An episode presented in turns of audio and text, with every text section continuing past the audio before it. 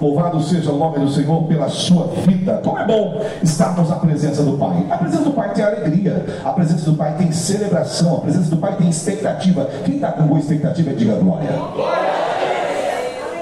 Aleluia. Louvado seja o nome do Senhor. Quero agradecer a todos aqueles que receberam o nosso convite para estar aqui hoje, aqueles que estão nos visitando. Que Deus te abençoe e que você possa, é, essa noite, aproveitar este tempo de adquirir conhecimento. Está com caneta na mão, fique à vontade para poder fazer anotações, porque eu não quero que você saia dessa conferência dizendo aquele pastor falou asneiras lá em cima, porque tudo que nós vamos falar aqui está pautado na palavra de Deus, na Bíblia Sagrada, o livro mais antigo do planeta. O primeiro livro que houve registro em uma máquina gráfica. O livro mais vendido no mundo todo. Nenhum livro até hoje foi tão vendido quanto a Bíblia. É tão vendido quanto a Bíblia Sagrada. Algumas pessoas dizem: ah, mas a Bíblia foi escrita por homens. Isso é verdade. Foi escrita por homens inspirados por Deus. Mas qual outro livro que não foi escrito por homens? Alguém fala assim: ah, mas eu não acredito também, por que foi escrito por homens? Você acredita em quê? Geralmente as pessoas céticas, elas têm um problema muito sério. Vamos falar sobre isso hoje, mas eu quero primeiro. Diga comigo, eu quero. Viver algo novo. Quantos querem? Provérbios capítulo 22, versículo 11, a palavra do Senhor diz assim: Aquele que se expressa com elegância será amigo do rei. Olha que lindo essa palavra. Aquele que sabe se expressar. Expressão tem a ver com o seu sorriso, tem a ver com a forma de você andar, tem a ver com a forma de você falar. Aquele que se expressa com elegância. O salmista Davi, em 1 Samuel, quando o rei Saul passa por um momento complicado, difícil, e o demônio entra na vida dele e o perturba, alguém de dentro do palácio, diga comigo, conexões. conexões Alguém de dentro do palácio conhecia Davi. Olha a conexão de Davi onde estava. Davi não andava com qualquer pessoa. Davi, ele sim, cuidava de ovelhas. Davi sim, estava trabalhando para o pai. Davi fazia um trabalho que poucas pessoas queriam fazer. Que era cuidar de ovelhas, que era limpar os estercos, que era tirar do lugar, que era, enfim, poucas pessoas queriam fazer. Só que Davi sabia com quem ele estava se relacionando. Ele poderia estar no pasto, mas ele sabia que ele não era do pasto. Você pode estar em um lugar, mas tenha certeza que este não será o seu lugar para sempre. Aleluia. Não importa qual foi o teu passado, não importa onde você está hoje, o mais importante é a direção que você está tomando da sua vida. Isso é mais importante. Não importa a sua idade, seu tamanho, sua escolaridade, a sua cor, não importa nada disso. O importante é aonde você está indo. E como já foi dito aqui, o que nós falamos ontem, o importante é quem você ouve. Porque quem você ouve determina aquilo que você vive. Então, quando Saul ficava endemoniado, ficou endemoniado, alguém disse: Olha, rei, tem um menino novo, pastor de ovelha, e ele fala muito bem, ele sabe se comportar, é comedido na palavra e toca muito bem. Toca como? A Bíblia registra, toca muito bem, não toca de qualquer maneira. Ele não toca qualquer coisa, ele toca muito bem. Para uma pessoa tocar muito bem, para uma pessoa se expressar muito bem, ela tem que treinar ela tem que fazer a parte dela, ela tem que exercitar-se para isso. Há uma lei chamada lei da repetição. Quanto mais você faz, melhor você fica. Isso é natural. Não é uma vez, não é duas vezes. Imagina, eu vou na aula de violão, tenho duas aulas, eu quero fazer um show. E pode, não vai dar certo. Seu show vai dar, vai dar água, vai molhar. É, porque ninguém querer te ouvir. Você não aprendeu nada em duas aulas. Da mesma forma, é o que nós estamos fazendo aqui agora. Você está ouvindo uma palavra, mas a repetição dessa palavra é que vai fazer com que você cresça, com que a prática que você vai utilizar venha trazer para você benefícios. Porque eu e você só servimos a Deus porque Deus nos dá benefícios. Ah, não, pode, isso não é verdade. Não seja hipócrita, é verdade. Porque se Deus não desse benefício, por que você serviria ele? Ele também não ia querer uma pessoa servindo sem dar nenhum tipo de benefício. A palavra diz isso, Gênesis Apocalipse. Então diga comigo, eu sirvo a Deus, sirvo a Deus porque Ele é muito bom. É muito bom. Agora diga, eu não mereço. Eu não mereço. Confesso que sou pecador. Confesso que sou pecador. Dou trabalho para o Pai. Pai. Mas Ele me ama. Me. Diga, a graça dele, graça dele. me alcançou. Oh, a graça de Deus nos alcançou. A palavra graça é favor imerecido. Eu não mereço, você não merece, mas ele vem com a graça dele e fala: Eu quero você mesmo assim. Aleluia. Ah, o pai às vezes vê o filho sofrendo, fazendo coisa errada, tudo. Ele vai lá e abraça e fala: Eu te amo do mesmo jeito. Eu não aceito como você está, tu vai mudar, mas eu continuo te amando. Deus ama você. Olha, não se preocupe com aquilo que foi feito lá atrás. Fique registrado na sua memória aquilo que você vai fazer a partir de agora e aquilo que Deus vai fazer na sua vida a partir de agora. Amém?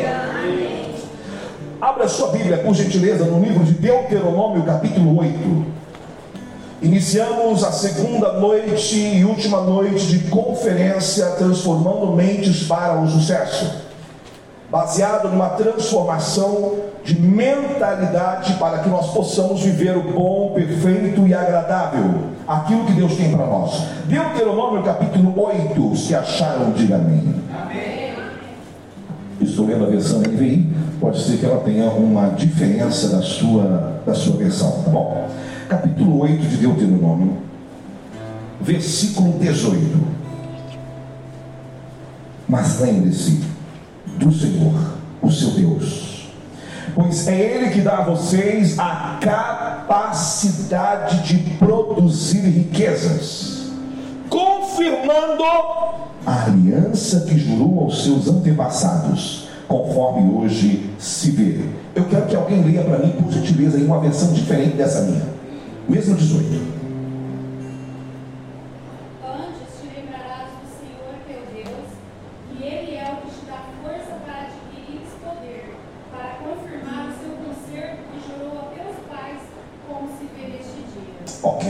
Tem alguma versão aí que fala de dom? Tem alguma versão que fala? Antes é ele que dá o dom de adquirir riquezas. A versão original fala sobre o dom de adquirir riquezas, a capacitação de adquirir riquezas. Diga comigo, adquirir riquezas é um dom. É um dom. É um dom. Uma dádiva de Deus. Quantos aqui já buscaram dons espirituais? Diga amém. Tá? Bom de falar em línguas, dom de orar para a pessoa ser curada, dom de revelação. Nós buscamos os nossos dons. Mas poucas pessoas, ou quase ninguém, busca o dom de adquirir riquezas. Por quê? Porque algumas pessoas acham que é pecado. Você lembra que, pouco lá no passado, o diabo fez uma mentalidade na vida das pessoas de uma coisa assim, ó. Você vê uma pessoa crescendo muito rápido, ficando rica, milionária, até compartilhava isso hoje pela manhã no café da manhã com um amigo. A pessoa ficava rica de uma hora para outra. Aí o que, que falavam? Hum, tem pacto com o diabo. Alguém lembra disso? Gente, quem falou que o diabo tem riqueza? Olha que mentira. Tem pacto com o diabo, só porque está rico tem pacto. Peraí, então quer dizer que quem tem pacto com Deus é pobre? Ué, se quem tem pacto com o diabo é rico, então quem tem pacto com Deus é pobre. Dá para entender isso? Olha o que o inimigo faz a mente das pessoas. E você aprende sobre isso. Mas aprende errado. Olha o que a Bíblia está falando aqui. É Ele, Deus, não é o diabo, é Deus que te dá o dom de adquirir riquezas. É Ele que te dá a habilidade para você adquirir riqueza. Através do quem? Pode, diga comigo, trabalho. Deus não é mágico, Deus trabalha com princípios, mesmo com o povo dele. É do trabalho das suas mãos que você comerá e será bem sucedido. Não é jogando na loteria. Abro aspas, mas se você jogar e ganhar, por favor, lembra 10%, fecha aspas. Enfim, não é dessa forma que Deus vai te abençoar. É trabalhando, honrando aquilo que Deus te chamou. Agora, importa, eu posso pedir para Deus o dom de aquele riqueza? Já passou do tempo. Por que não? O que, que, é isso? Nada mais é o revestimento de Deus, uma unção do próprio Deus, para você poder trabalhar menos e ganhar mais. É dom de riquezas. Quem quer isso, irmão? Hã? Estava até falando Feliz hoje pela manhã, conversando no café da manhã, tivemos um culto, né? Que foi uma troca de palavras muito gostosa na presença de Deus ali. E é, estava falando, rapaz, faz tempo que eu não faço isso aqui. Aí ele, o quê? Ele falou, estou conversando com você e está caindo dinheiro no meu Pix. Diga para a pessoa que está a bênção de Deus é incrível. Enquanto você faz o que Ele quer que você faça, Ele faz o que você quer que ele faça. Viver a vontade de Deus é bom demais, gente. Meu filho ainda ficou curioso para saber quanto que é. Eu falei, tiro joia, rapaz. Brincando, queridos. Mas é bom demais servir a Deus. Agora, esse assunto tem que ser de uma conferência como essa. Por quê? Porque, infelizmente, nem todas as pessoas compreendem. Se não tiver um tema específico, elas vêm na igreja e falam: Poxa, o pastor só ficou falando de dinheiro hoje, o culto inteiro. Onde já se uma coisa dessa? O pastor tem que falar do Espírito Santo, fogo puro. Amém, irmão. Eu concordo com você. Está tudo certo. Não tem problema nenhum quanto a isso. Mas nós precisamos entender que o reino de Deus, corpo, alma e espírito, ele tem essas duas asas. Alguém lembra das duas asas? Diga amém. A pessoa de Jesus e os princípios de Jesus pessoa de Jesus se prepara para o céu, os princípios se preparam para a terra. Jesus, ele veio para cá. E uma coisa muito interessante que aconteceu quando ele veio é que ele ficou 30 anos vendo pessoas morrerem. Não fez nada. 30 anos, querido. Como é seu nome? Daniel. 30 anos, Daniel. Ele ficou aqui vendo pessoas morrendo, não fez nada. Vendo pessoas doentes, não fez nada. Ele era Deus na terra. 30 anos. Ele viu pessoa doente, pessoa reclamando. Ele viu o que nós vemos. E ele não fez nada. Não moveu uma palha. Aí você poderia dizer: Puxa, mas por que, que ele fez isso? Ele está nos ensinando uma coisa muito interessante. O que? Diga comigo: o tempo de preparação determina o tempo de conquista.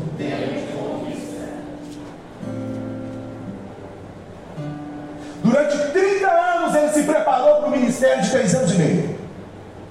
Só que em três anos e meio ele revolucionou o mundo inteiro. Aleluia. Isso é interessante, não é? Às vezes você estuda um pouco e fala, já estou pronto. Manda ver Jesus, ele fala, puxa, the flash.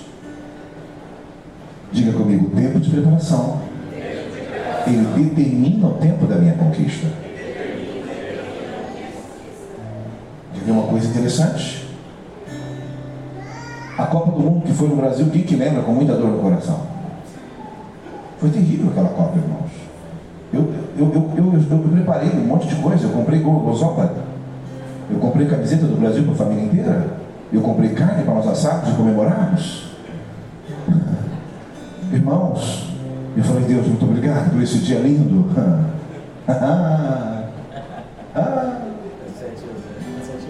Estava tudo certo. Até que o primeiro gol, o segundo gol, eu comecei a olhar esquisito para a TV, para os amigos, olhei para cá falei, pessoal, vamos começar. Porque eu acho que vai terminar mais cedo. É. Terceiro gol. Quarto gol, eu falei, não, o pessoal deve estar com problema, não é? Essa TV, sei lá, está acontecendo alguma coisa aqui, tem uma atmosfera esquisita. E alguém já pegou a carne, começou a colocar lá e falou, vamos, vamos assar, vamos assar, vamos assar. Eu falei, calma, gente, pera, tem alguma coisa errada. Deve ser uma pegadinha. E não era. Cinco gols no primeiro tempo. Pô, por que você está falando sobre isso dentro da igreja? Calma, você vai entender. Eu estou falando que o tempo de preparação determina o tempo da. Para você conquistar rápido, tu tem que ter preparado. O problema é que você não se prepara e não conquista. Não faz nem uma coisa nem outra. Porque tudo que é mais ou menos, a vitória é mais ou menos. Tá, e fala, o que isso tem a ver, Hipólito, com o tempo de preparação? Vamos lá, só para você entender um pouco o processo disso. Quatro anos antes da Copa do Mundo no Brasil, o técnico da seleção da Alemanha começou a preparar os jogadores que ele tinha a probabilidade de estar jogando na Copa pedindo para eles assistirem jogos da seleção brasileira com jogadores que poderiam estar na Copa quatro anos depois. Preste bem atenção no que eu vou dizer a você. Isso tem tudo a ver com a sua vida pessoal. Por que, que às vezes não anda? Por que, que a minha vida não andou durante 16 anos? Quanto tempo, irmãos? 16 anos. Não foi pouco tempo. Estava no mundo hipócrita. Não, estava na igreja, inclusive pastoreando. 10 desses 16, 10 eu passei pastoreando. Pastor Felício esteve lá na nossa igreja de Londrina que nós pastoreávamos na época. O que acontece, pobre? Aquele técnico começou a preparar os jogadores dele para jogar contra a seleção brasileira. Dois anos. Dois anos. Já tinha certeza de quem seriam os jogadores. Agora vocês vão estudar passo a passo de cada jogador que vocês vão estar marcando. E eles começaram a estudar passo a passo. De cada jogador. Cada um tinha o seu marcador. Olha isso. Um ano da Copa do Mundo no Brasil. Vieram para o Nordeste do Brasil 35 empresários. Compraram um terreno gigante e falaram: Nós não vamos treinar aonde o Brasil quer que nós venhamos treinar, nós vamos montar o nosso centro de treinamento.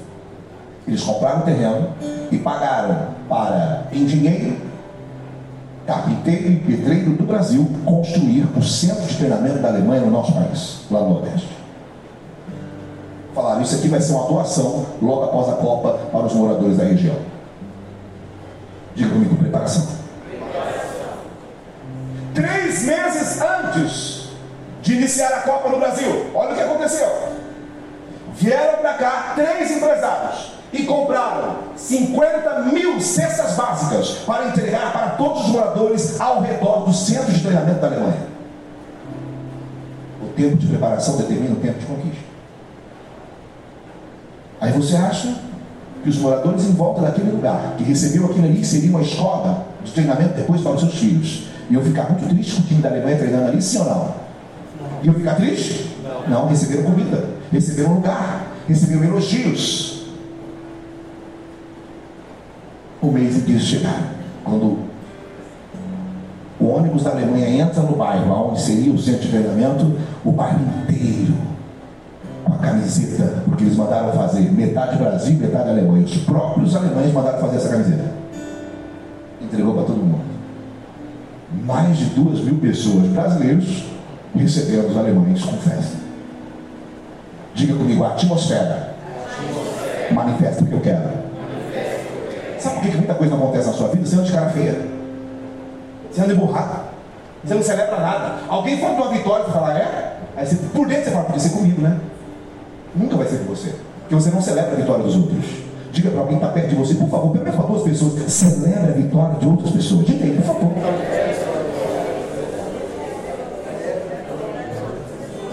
Aprenda a celebrar, meu irmão. Aprenda a celebrar.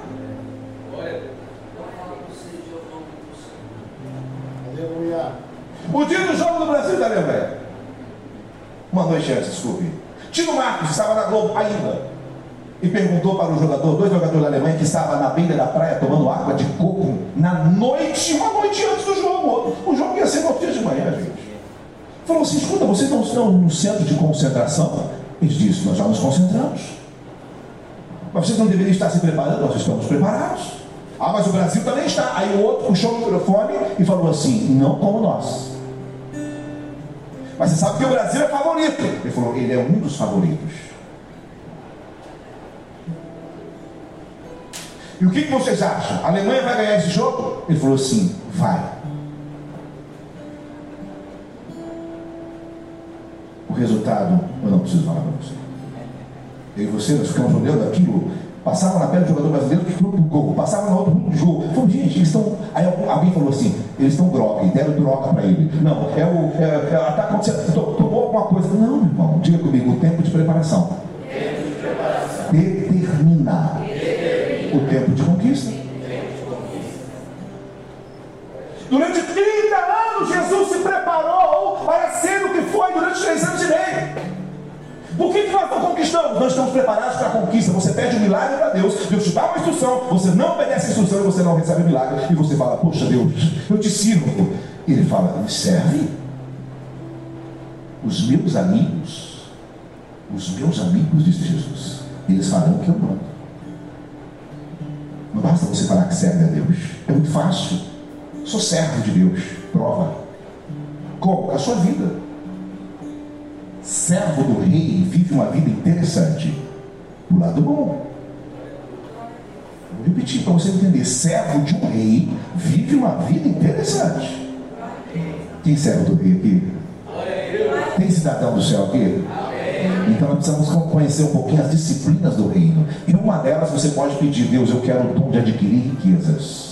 Eu quero sabedoria para poder ganhar com a criatividade, o dom que o Senhor me deu. Querido, você não tem ideia quando Deus te libera isso, o que você pode fazer da noite para o dia. Não é daqui 10 anos, 5 anos, 20 anos, não. Eu estou falando da noite para o dia. Aleluia! Mas você precisa entender que para isso você precisa se preparar. Você precisa o quê? Quero ser gerente do banco. Meu Deus, manda uma opção de gerente, não, não esquece, irmão. Vai estudar. E tem gente que é tão esquisito, não gosta de matemática, quer ser engenheiro. Diga comigo, dentro do meu propósito, as coisas vão acontecer. Então você não precisa ter medo para pedir para Deus, Deus, eu quero o dom de adquirir riquezas. Agora tem um motivo, por quê? Por que, que eu quero esse dom? Diga comigo, para abençoar muita gente. Gênesis capítulo 12, a palavra do Senhor conta a história de uns homens que trouxeram para o mundo natural a fé. Onde Deus ensinou Abraão a usar a fé. E ele fala uma coisa muito interessante para Abraão. Abraão, pois não, Senhor, vem comigo. Você vai ser uma bênção através de você todas as nações da terra. Olha que Deus não pensa pequeno, irmãos. Antes de acontecer na realidade, ele passa pela mente de Deus. E Deus fala para Abraão: Abraão, através de você, ele não falou, a sua família vai ser abençoada, não. Através de você, a cidade que você mora vai ser abençoada, não. Através de você, Abraão, o país que você mora vai ser abençoado, não. Abraão, através de você, todos,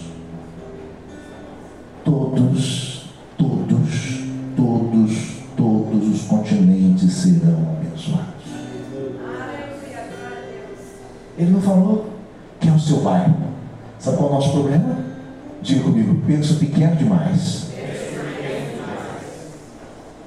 É um dos problemas que deixa Deus meio que aflito com seus pensamentos. O projeto menor que Deus fez chama-se terra. Aí depois ele passa uma missão para Abraão. Abraão, através de você, você eu, eu quero te deixar famoso. Você vai ser muito famoso. Porque o pai quer ver o filho brilhar. Sim ou não, irmãos? quer ver o filho dar certo, conquistar. E ele falou assim: Olha, Abraão, através de você, todas as nações da terra vão ser abençoadas. Sabe o que dizer? Você vai ter tanto que vai transbordar e atingir todas as nações da terra. Você vai ter tanto que a sua família, seus familiares, até os seus inimigos vão ser abençoados através da sua vida. Olha, eu gosto que algumas pessoas pegam essa palavra, é isso mesmo, é comigo mesmo. Que duas pessoas ligaram a serra, será ligado no céu. Então, por favor, meu irmão, se você acredita nessa palavra, dê uma salva de palmas para o Espírito Santo agora.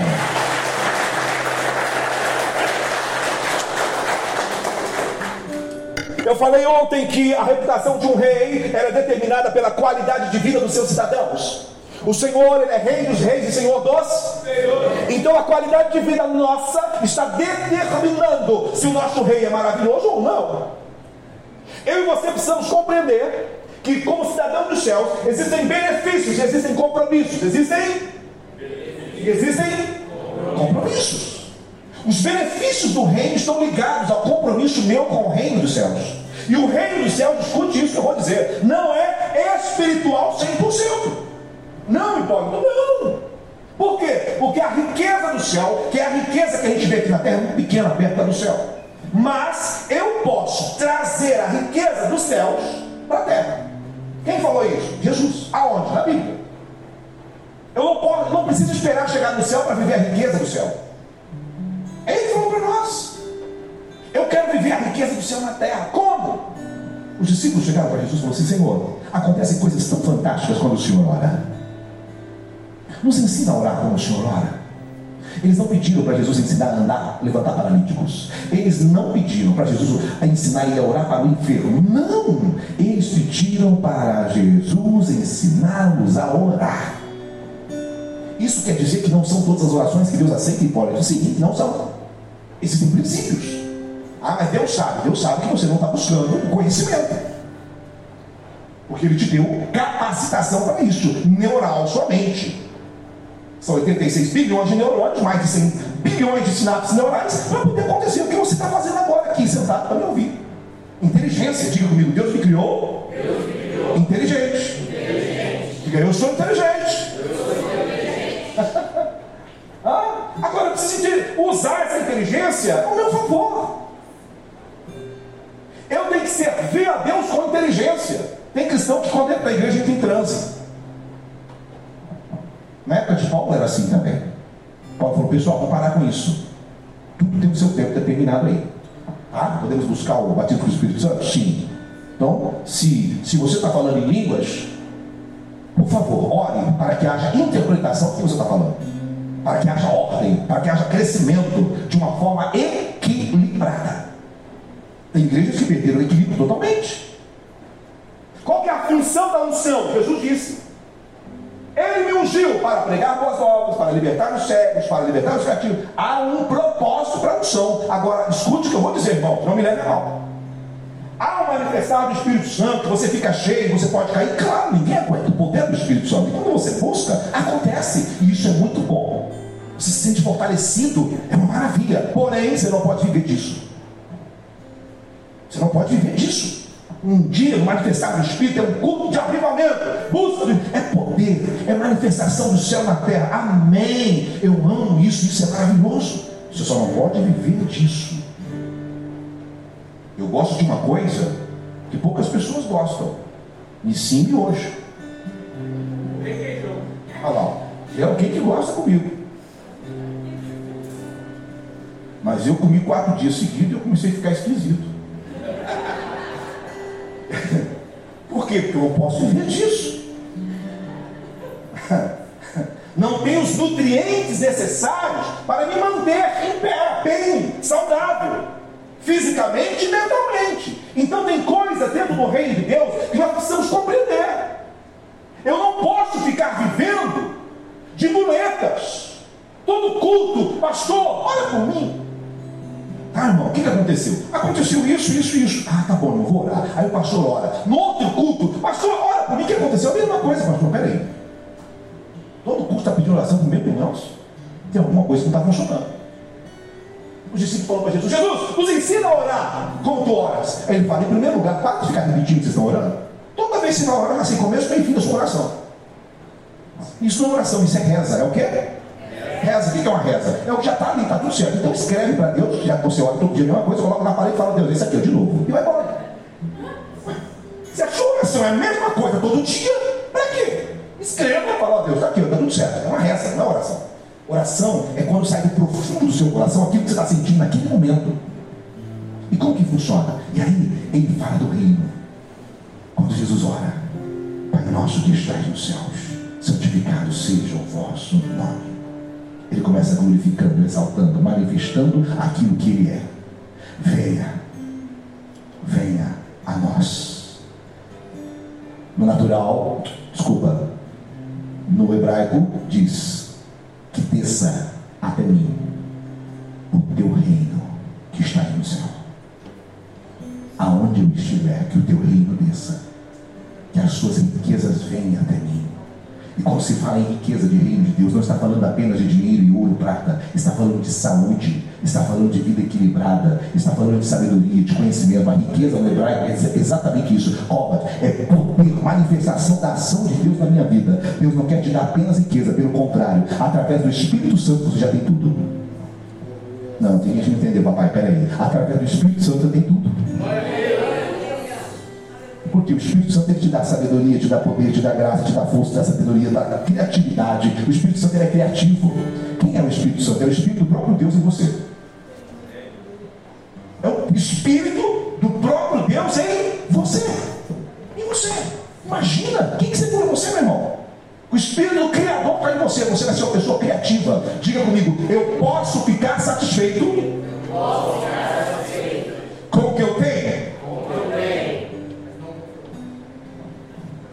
Vamos certo ali. Eu posso estar satisfeito, mas não conformado. Por quê? Porque a inconformidade ou a inconformação gera criações. Vou repetir. A inconformação gera criações. Exemplo? Para você entender isso. Eu já vou entrar exatamente na área que eu quero que você entenda hoje. Mas eu preciso fazer essa introdução para você. Alguém está mandando o diabo. Não aceito. Criou a bicicleta. Alguém estava andando de bicicleta. Não aceito. Criou o automóvel. Alguém estava andando de automóvel, olhou para cima e falou: hum, Eu acho que é possível voar. E se alguém falasse para aquela pessoa: Você está louco? Eu. Mas que eu vou fazer esse negócio, eu vou. E fez. E criou o um avião. Alguém estava andando de avião falou: desejo conhecer outros planetas. E criou o foguete. E as criações não param. Mas quem que cria? Diga comigo, pessoas, pessoas. Inconformadas. inconformadas. Diga pessoas, pessoas. Inconformadas. inconformadas com a vida que têm. Satisfeitas, mas inconformadas. Por que pode? Porque você pode ter mais. Deus te criou com esse espírito, diga comigo, criatividade. criatividade. Então vamos lá então.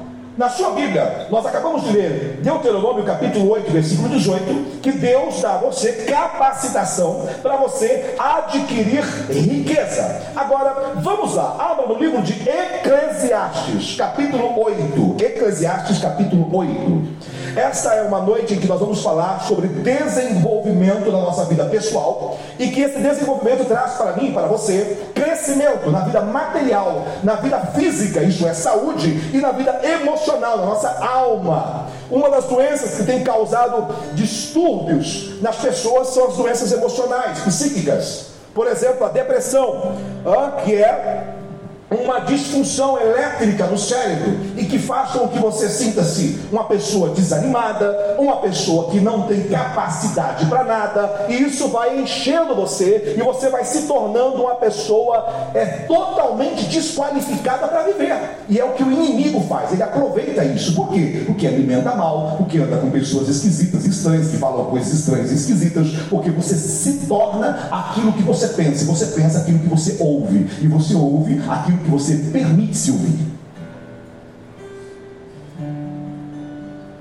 Você já viu que às vezes você aceita umas coisas e você fala, meu Deus, por que eu aceitei isso? Tem dia que você está feliz da vida e você acorda e vai para o trabalho. Aí você chega e fala para a secretária, olá, tudo bem? Muito bom dia. A secretária olha para você, é aquele dia que você está feliz. E ela fala para você, tudo bem, tudo bem. Nossa, você parece estar meio pálido. Não, estou bem. Ah, só que aí você vai andando, andando, andando, você fala, vou no banheiro. Você vai no banheiro, parece meio estou pálido. Ah. Até então você não estava, mas alguém falou gerou no seu coração algo, você, ai, será que eu estou nossa, eu acho que eu estou meio, acho que estou meio amarelo.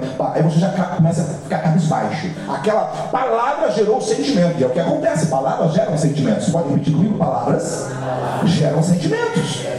Sentimentos geram atitudes. Atitudes geram resultados. Está feliz na vida e alguém fala, hum. Aí você fala, o que foi? Você fica preocupado com um, não falou mais nada. Por quê? O que gera o sentimento. Diga comigo, eu tenho o poder de aceitar ou não as palavras de terceiro. Hum? Acho que você está amarelo. Não, quem está amarelo é você. Eu estou bem, estou feliz. Ah, eu acho que o de hoje vai ser ruim para você. Vai da sua vida, não da minha. Se a pessoa fala assim, nossa, está podendo, estou. Hum. Por que, Nós temos problema, irmão. E receber bênção. E quando você tem problema em receber bênção, ela não chega até você. Diga para alguém do seu lado, receba a bênção. Olha só, Eclesiastes capítulo 8, versículo 6. Porquanto há uma hora certa e também uma maneira certa de agir para cada situação. Há uma hora certa e uma maneira certa de agir para cada situação. Entenda, não é na hora que você quer, não é da maneira que você quer, existe uma hora para isso. Exemplo, abro aspas, a empresa está passando por um momento difícil financeiro, as vendas não estão acontecendo, e você chega para o patrão e fala, quero aumento. Você vai receber sim, mas não é um aumento. É uma outra coisa. É, exatamente. Não é a hora certa. E qual que é a hora certa? A hora em que você, com a sua participação, mudar o quadro da empresa. Aí você tem que mostrar para ele, olha, eu sou uma pessoa de resultados. Porque são os seus resultados que fazem você a pessoa que você é, não suas palavras. Eu vou repetir, são os seus resultados. Posso falar uma coisa para você? Eu não acredito em pessoas que falam muito. Por quê? Porque falar é fácil. Eu sou professor de oratória em faculdades e universidades. Eu ensino as pessoas a se comunicar de uma forma eloquente. E isso é aprendível, você aprende. Olha os políticos, fantásticos. Hum, uau! Mas e aí? Eu preciso olhar atrás. O que, que convence a pessoa? Diga comigo, resultados. Eu não acredito no que você me disse, eu acredito nos seus resultados.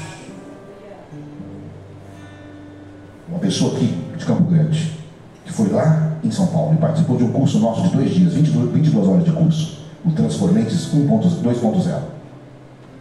Liderança, oratória e desenvolvimento pessoal. Ela voltou parecendo um foguete para cá teve uma ideia num sono à noite depois disso, começou a fazer alguns exercícios que nós passamos no nosso curso, exercícios neurais, e começou a ter uma ideia, começou a produzir produtos para cabelos cacheados. E foi registrar isso e procurou um químico e as coisas começaram a acontecer na vida dela. E mudando completamente. Encontra um casal de empresários. Este casal de empresários fala, nossa, mas como aconteceu isso com você? Você estuda sobre isso? Não, nunca estudei. Eu não conheço sobre química, eu estou procurando um químico poder assinar aqui para mim. Mas como? Deus me deu essa ideia. Como Deus te deu essa ideia? Sim, eu participei de um curso que me ensinou a pensar. Mas como assim ensinar a pensar? Pensar todo mundo sabe. Não, não. Existe uma forma correta de pensar. Muito bem. E essa pessoa começou a crescer. E de repente a pessoa falou assim: Ah, você está falando demais. Aí ela me ligou. Aqui era 11 horas, lá era meia-noite. Um domingo. Videochamada? Estou com duas pessoas que querem te conhecer. Eu disse sim. Liguei, olhei, o casal, tudo bem, tudo bem, é, conhecemos aqui, essa, falou o nome dela, tá? Conversou, é, e ela falou que algumas coisas, falou, o que, que ela falou?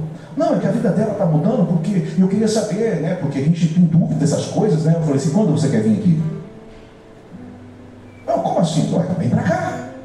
E se eu ficar falando para você assim como ela falou, não vai adiantar nada. Diga comigo, queridos, a palavra tem que andar junto com as suas condutas. Jesus vivia o que pregava e pregava o que vivia. Por isso que era diferente a mensagem dele. Centenas e milhares de homens, e eu digo homens que se dizem de Deus, estão falando e não vivendo. E nós gastando energia com muita coisa. Escute isso, isso atrapalha a minha e a sua vida. E aquele casal falou assim: quando nós podemos ir? Eu falei: a hora que você quiser. Então tá bom. Tem um hotel aí perto da tua casa? Eu falei, não, você vai ficar no meu apartamento. É grande? Eu falei, isso, tem um quarto. Mas nós somos em três. Eu falei, não tem problema, traga colchão. Não, a gente fica no hotel. Eu falei, vocês que sabem, vocês podem ficar aqui. Eu quero que vocês me conheçam de perto. Aí foram, terça-feira, chegaram lá. Eu falei, se prepare, chegaram uma hora da manhã. Eu estou falando para você a importância de você falar, de você mostrar o que você fala muita gente falando, gente. Muita gente falando. Olha na internet, são milhões de pessoas falando. Esses dias um amigo me ligou e falou, rapaz, você não vai acreditar o quê? Fulano alugou meu carro. Eu falei, poxa, mas bom, você ganhou um dinheirinho. Não, mas se eu soubesse o que ele vai fazer com o meu carro, eu falei, o que ele vai fazer? Ele vai falar que é dele.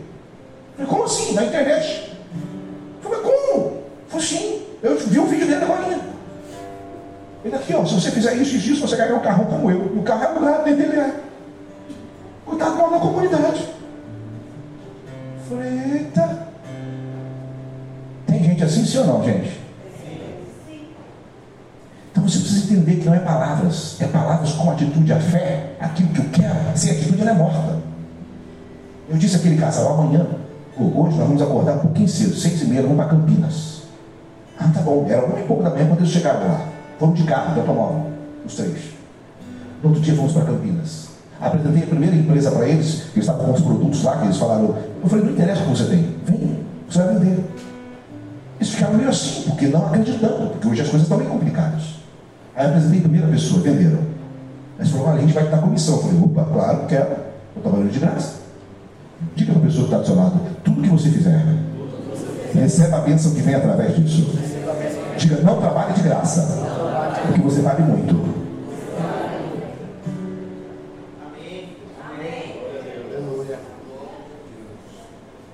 Mas é que a gente tem que ser simples, sim, mas também prudente. Fica só com simples, não, fica com prudente também. E aí então fomos, fechou um negócio, terça-feira, dois negócios, na, na quarta-feira, quer dizer, dois negócios. Era uma hora da manhã, estávamos retornando para o apartamento. Saímos seis e pouco da manhã para ir para Campinas. Aí ficaram quarta, ficaram quinta e ficaram sexta, três dias. Falei, uau, a gente não vende isso em nem três meses lá em Campo Grande, porque Campo Grande é uma cidade difícil. Eu falei, pode parar. Aqueles prédios não são difíceis. Aquelas casas não são difíceis. Não, não. Eu falei, escute, Campo Grande é uma cidade feita de pessoas. E pessoas você ensina, e pessoas você faz com que elas acreditem naquilo que você tem. Diga, quanto você ficar usando essa palavra que não há, que não tem, não vai dar e não vai ter. Não, porque você nos levou a um lugar, você tinha falado com eles, eu falei, não. Você sabia que nós íamos vencer? Eu falei, tinha certeza. Por quê? Porque eu acredito no que eu falo. Comigo, a minha palavra tem que ter poder. Então vamos fazer um negócio agora. Qual que você tem na tua cadeira? Fique em pé, por gentileza, queridos. O povo de Israel estava em uma batalha. Estava onde? Em uma batalha, irmãos. Eu quero que vocês participam. Como professor, eu posso ficar perguntando para entrar na sua cabeça, tá? Então não se preocupa, não. Então eles estavam numa uma batalha. Aí Deus olhou para o chefão do exército e o chefão falou assim: Senhor, e aí? O que nós temos que fazer? Estamos preparados. Aí ele falou assim: dê uma volta é, em volta de Jerusalém, ou de Jericó. Aí ele, tá bom, Senhor. Aí todo mundo, tirar, de repente cantando, a vitória, pá. E agora, Senhor, mais uma volta. É, tá bom, Senhor. Aí, e agora, mais uma.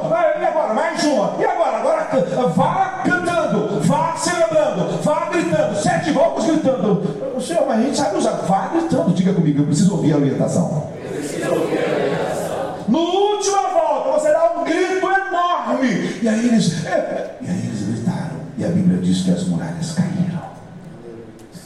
Tem muralhas na sua vida que não vai cair com a sua oração, ela vai cair com a sua celebração. Aleluia. Você tem que aprender a agradecer antes de ter, porque quando você agradece, está cooperando com Deus, dizendo: Eu sei que o Senhor está fazendo, então eu vou agradecer. Aleluia. 1 João, capítulo 5, versículo 14. Esta é a confiança que temos nele, que se pedimos alguma coisa de acordo com a sua vontade, podemos agradecer os pedidos que fizemos. Então você está orando errado. Você pediu uma vez, você não vai pedir mais, irmão. Você vai fazer o quê? Agradecer. Toda vez que você for orar pela mesma coisa, agradeça. Não peça de novo, não. Deus não é surdo, irmão. Deus te entende. Ele compreende você. Todo dia de manhã você está pedindo a mesma coisa, no meio-dia está pedindo de novo, seis a tarde está pedindo de novo. Olha a religiosidade. A mesma coisa, Senhor, é a reza. Porque o cristão que faz isso só não tem Deus, só o resto.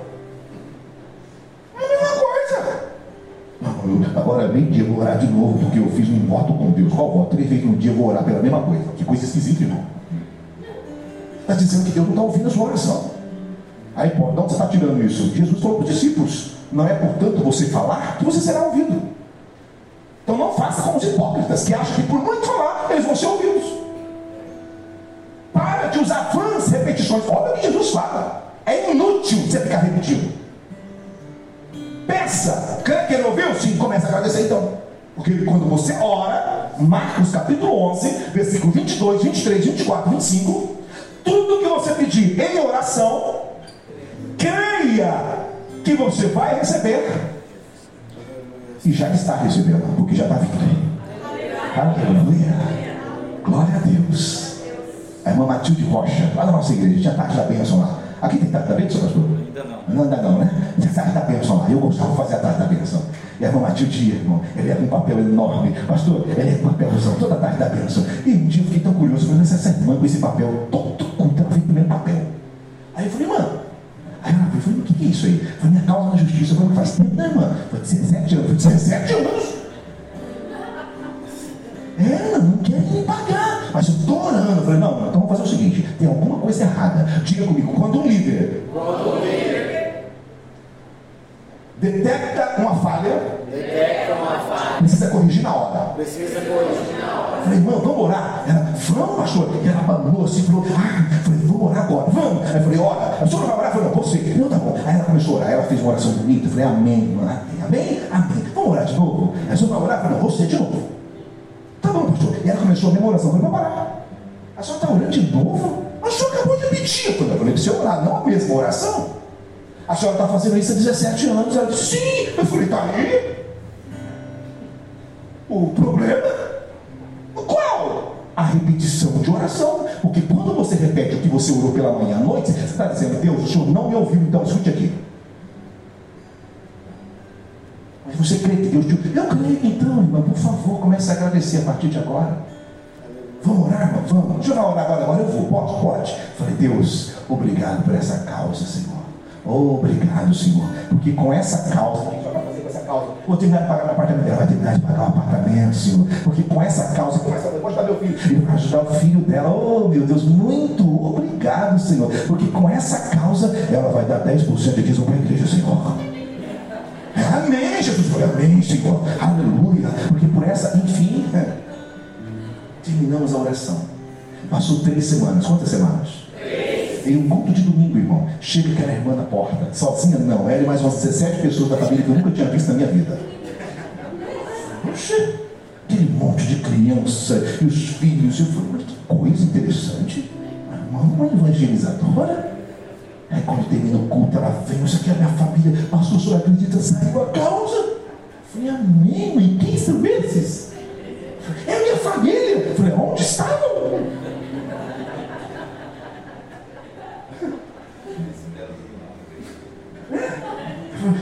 Agora vamos ficar firme. Agora vamos ficar firme. Essa frase não precisaria. Diga comigo, eu preciso servir a Deus. Eu preciso servir a Deus. Com sabedoria. Com sabedoria. Porque a palavra diz. Que, a palavra diz que o povo dele, o povo dele perece. perece. É falido.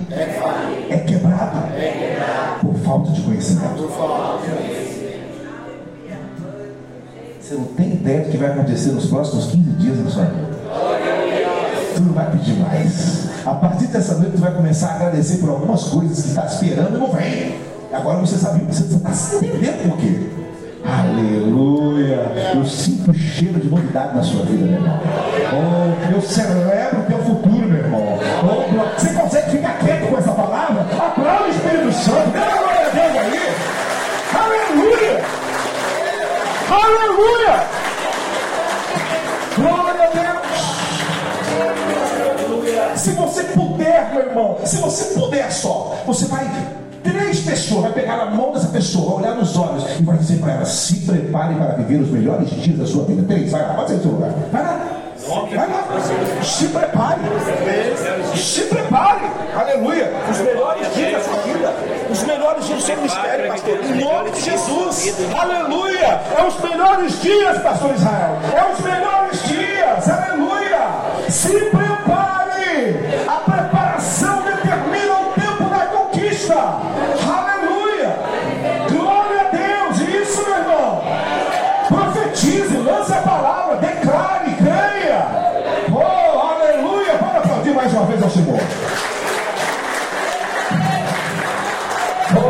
Aleluia. Pode tomar o seu assento, queridos. Oh, eu estou motivado com Deus essa noite. Aleluia. Durante 16 anos, irmãos, eu vim na igreja, eu toquei, eu cantei, eu preguei, eu evangelizei, eu fiz muita coisa, mas o resultado era pequeno demais. Até que um dia caiu as vendas dos meus olhos, com uma instrução. Alguém falou para mim: você pode mais. Deus não te criou para viver medíocremente. É, disse sim. E eu era cheio de crentices, irmãos. Cheio de crendices. Isso não pode, isso não pode. E eu tinha dado um cartão black para o diabo. Alguém conhece o cartão black?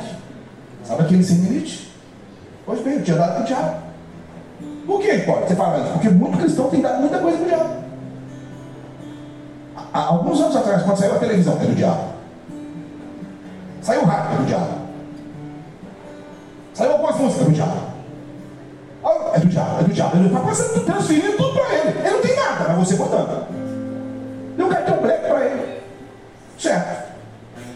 Meu Deus, eu não tenho nada. Falei, rapaz, você tinha?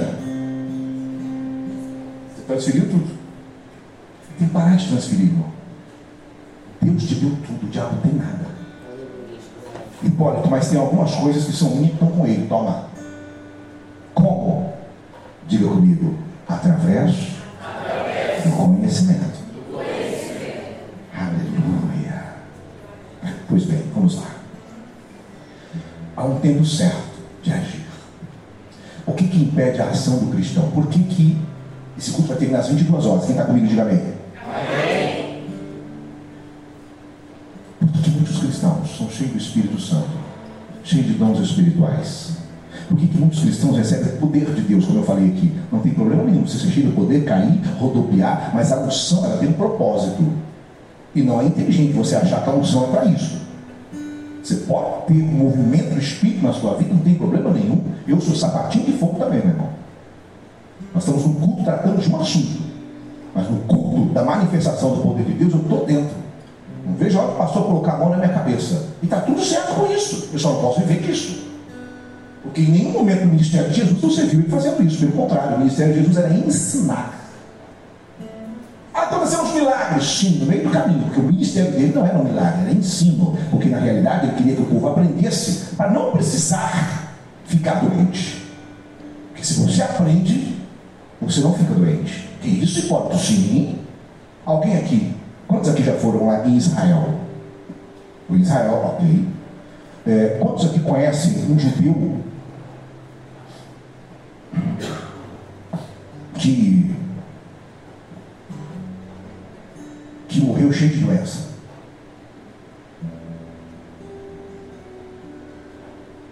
Cheio de doença, cheio, cheio, cheio, cheio, cheio. Por que não? Vou explicar para você agora. Por que, que o judeu dificilmente fica doente? Em Israel, dificilmente você vai encontrar perto de qualquer lugar que você vai, uma farmácia. Vai ter que andar muito para encontrar farmácia. Por quê? Porque eles quase não ficam doentes. Morre de bomba. Morre de tiro. Mas por que, que eles dificilmente ficam doentes, Hipólito? Abra sua Bíblia em Levíticos capítulo 27, eu vou informar você agora. Levíticos capítulo 27. Deus não nos criou para a doença, mas ela veio e Jesus chegou para acabar com ela. Ele disse: Eu vou levar no Calvário todas as suas dores, todas as suas enfermidades. Tudo, tudo, tudo, tudo. Levíticos capítulo 27. Deixa aberto aí Levíticos capítulo 27. Oh, aleluia! Queridos, como cristãos, nós não podemos ser alienados. Como cristão, nós não podemos ser. Você não é alienado, você é um cristão. É um homem, uma mulher que crê num Deus Todo-Poderoso que te criou com objetivo, com propósito e ponto. Mas a religiosidade trouxe, algumas crendices e nós ficamos presos nessas crendices, presos mesmo. E falamos, estamos livres em Cristo. É mentira, porque você não é livre, você depende de muitas pessoas para muitas coisas principalmente na área financeira. Você não realiza sonhos. Por quê? Às vezes você fica preocupado demais com a doença, porque a sua família inteira teve aquela doença. E aí você formaliza isso na sua mente, você declara isso e fala: olha, eu tenho que tomar muito cuidado, porque tomar cuidado é coisa nenhuma. Eu estou sarado, sou curado, eu não vou morrer de doença nenhuma, eu sou abençoado. E é isso. Irmão, temos que tomar muito cuidado com algumas coisas que a gente fala, porque ao invés do diabo criar doença, você cria tem pessoas que têm esse jeitinho de crentices. Coitada da criança, irmão, tem crente estranho. A criança vai para a escola, a mãe fala assim, filho, cuidado, filho, porque atravessar a rua, vem carro dos dois lados, pode passar por cima, bateu, já morreu dois ali.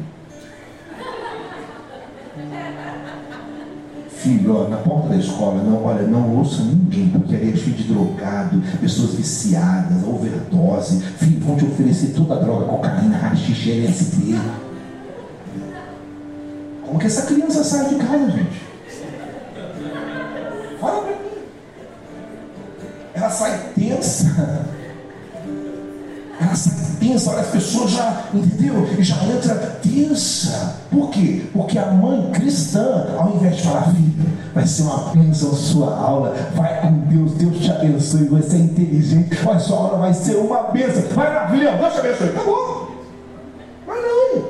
Ela cria uma situação que a criança fica deprimida de sair para. Esse dia eu fui numa igreja, o pastor começou a fazer oração. Quando terminou a oração, eu falei, pastor, eu posso desfazer? Ele falou, como assim, meu filho? Eu falei, pastor, eu não estou entendendo essa oração sua. Ele falou, o quê? Você falou de tanto livramento, de tanto livramento aí, que eu até me perdi nos livramentos aí. Ele falou, meu filho, nós temos que orar. Eu falei, sim, querido, tem que orar a Deus, agradecendo a Ele pela minha ida, pela minha volta, está tudo em paz, está tudo certo. Você começa a dar uma ideia aí, os demônios que estão ouvindo aí fora, vão falar, opa! Hã? Livra da bala perdida? Livra da prostituta? Livra do maconheiro? Livra do assalto? Eu falei, meu irmão, pode parar. Estou ficando deprimente com essa oração. Vai na paz, Deus te abençoe, Deus é contigo. Nada vai lhe acontecer. Amém. Assim seja, está nada, meu irmão, está tudo certo. Diga comigo, eu creio que Deus está comigo.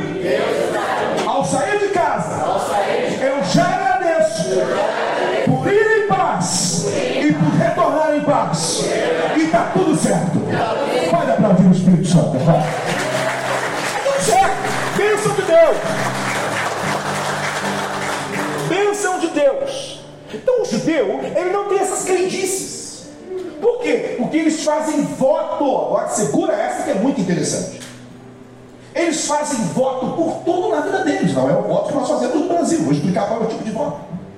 Para quem não estava aqui ontem, eu vou explicar como que o judeu oferta primeiro. Tá? Por que, que, o judeu é tão rico? Por que, que eles dominam a área financeira do mundo todo, sendo 1,8 milhões de judeus apenas no planeta inteiro? Por que eles dominam?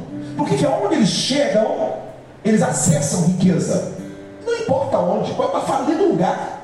Isso não começou aqui não. Isaac está chegando com os cavalos, com os bois, com os funcionários dele, numa cidade falida. Todo mundo indo embora, Isaac chegando todo feliz. Ninguém entendendo nada. Por quê? Porque para o judeu isso é, para o povo de Deus, escute o que eu vou dizer, não importa o lugar, não é o lugar que faz a pessoa, é a pessoa que faz o lugar. E se é fértil, quando você chegar ali, vai começar a ser fértil. Aleluia. Ah, mas esse lugar aqui, ó, não dá, é muito difícil, não dá nada, não dá, vá, até eu chegar. Arrogância, não. Eu estou apenas fazendo com que a minha filiação funcione. Estou dizendo de quem eu sou filho. Aleluia. Glória a Deus. Não é arrogância. É como se não sabe quem eu sou filho. Isaac chega. O povo tudo indo embora. Aí Isaac começa a plantar. O povo fala, você está louco? Não quero comprar o seu terreno. Não, eu vendo, indo embora. Daqui mesmo, isso aqui não está dando nada. Está tudo perdido aqui. Vai, vai, vai. E foi comprando, comprando, comprando. E plantando, e plantando. As coisas começaram. Aí abriu o poço, fechava o poço, abriu o poço, fechava. Aí daqui a pouco pararam de fechar os poços. Ele começou a dominar tudo, E ele se tornou bi milionário. O prefeito da cidade falou o seguinte, rapaz, o pessoal está falando para você sair da cidade, porque já está dominando a cidade inteira aqui, você comprou tudo aqui. E tudo que ele plantava, tudo o que ele plantava acontecia, germinava. E ele colhia 30, 60, 100 por um, aonde ninguém mais queria plantar porque o negócio não estava dando certo. Mas por que, Hipólito? O que, que Isaac fazia? O que, que o judeu faz? Em 1980, 1991, Aqui em Cuiabá aconteceu, começou aquele problema da vaca louca. E aí os fazendeiros começaram a vender as fazendas, começaram a vender as chácaras. Por quê? Porque é, o, não estavam mais vendendo carne para o exterior. Ninguém queria comprar carne do Brasil, principalmente a China. E o que, que aconteceu? Eles começaram então a vender. Vieram alguns judeus lá de Jerusalém e entraram em Cuiabá e começaram a comprar as fazendas. Pá, pá, foi comprando, e foi comprando. E os brasileiros estão saindo do lucro, eles não sabem o que estão perdendo. Eles foram comprando, comprando, comprando. E aí depois de seis meses, eles começaram a exportar carne, o negócio começou a crescer, eles começaram a dominar. E quem vendeu para ele não entendeu foi nada. Falou, como se os gatos estavam morrendo e agora estão vivendo? Como assim? Estava tudo podre aqui, agora está tudo. E eles começaram a organizar. Por que, Eu vou falar para você o que acontece com eles. Por que, que Abraão, Isaac e Jacó casaram com três mulheres? Cada um deles casou com uma mulher e elas estéreo e elas tiveram filhos. Por quê? Porque que Jesus, aos 12 anos de idade, estava interrogando doutores na lei. 12 anos de idade, naquela época, estava brincando, não estava interrogando, não era normal. Por quê? Vou explicar para você o porquê.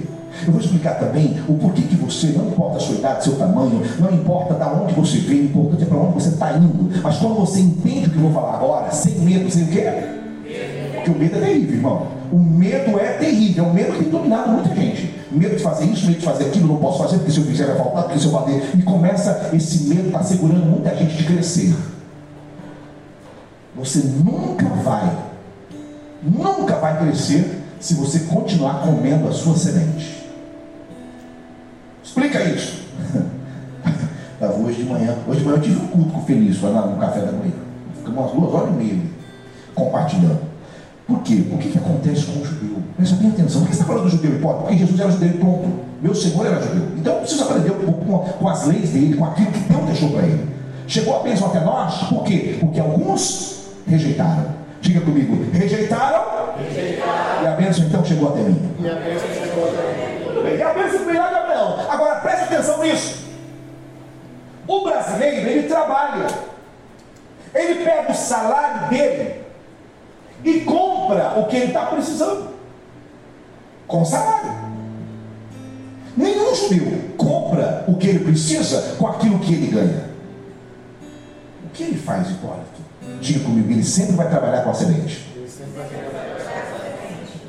Ele pega o salário dele, faz um investimento, e ele pega o que saiu daquele investimento e compra o que ele quer. Ele nunca come a semente. Ele planta a semente, a semente gera fruto, ele pega o fruto e trabalha para gerar mais semente. Como que ele faz isso? Primeiro, você que não esteve ontem, através de ofertas com propósito. Ofertas com Deixa aberta em Levíticos. Marca em Levíticos, vamos voltar aí, tá? Mas vamos para 1 Coríntios, só para você entender por que oferta com propósito. 1 Coríntios.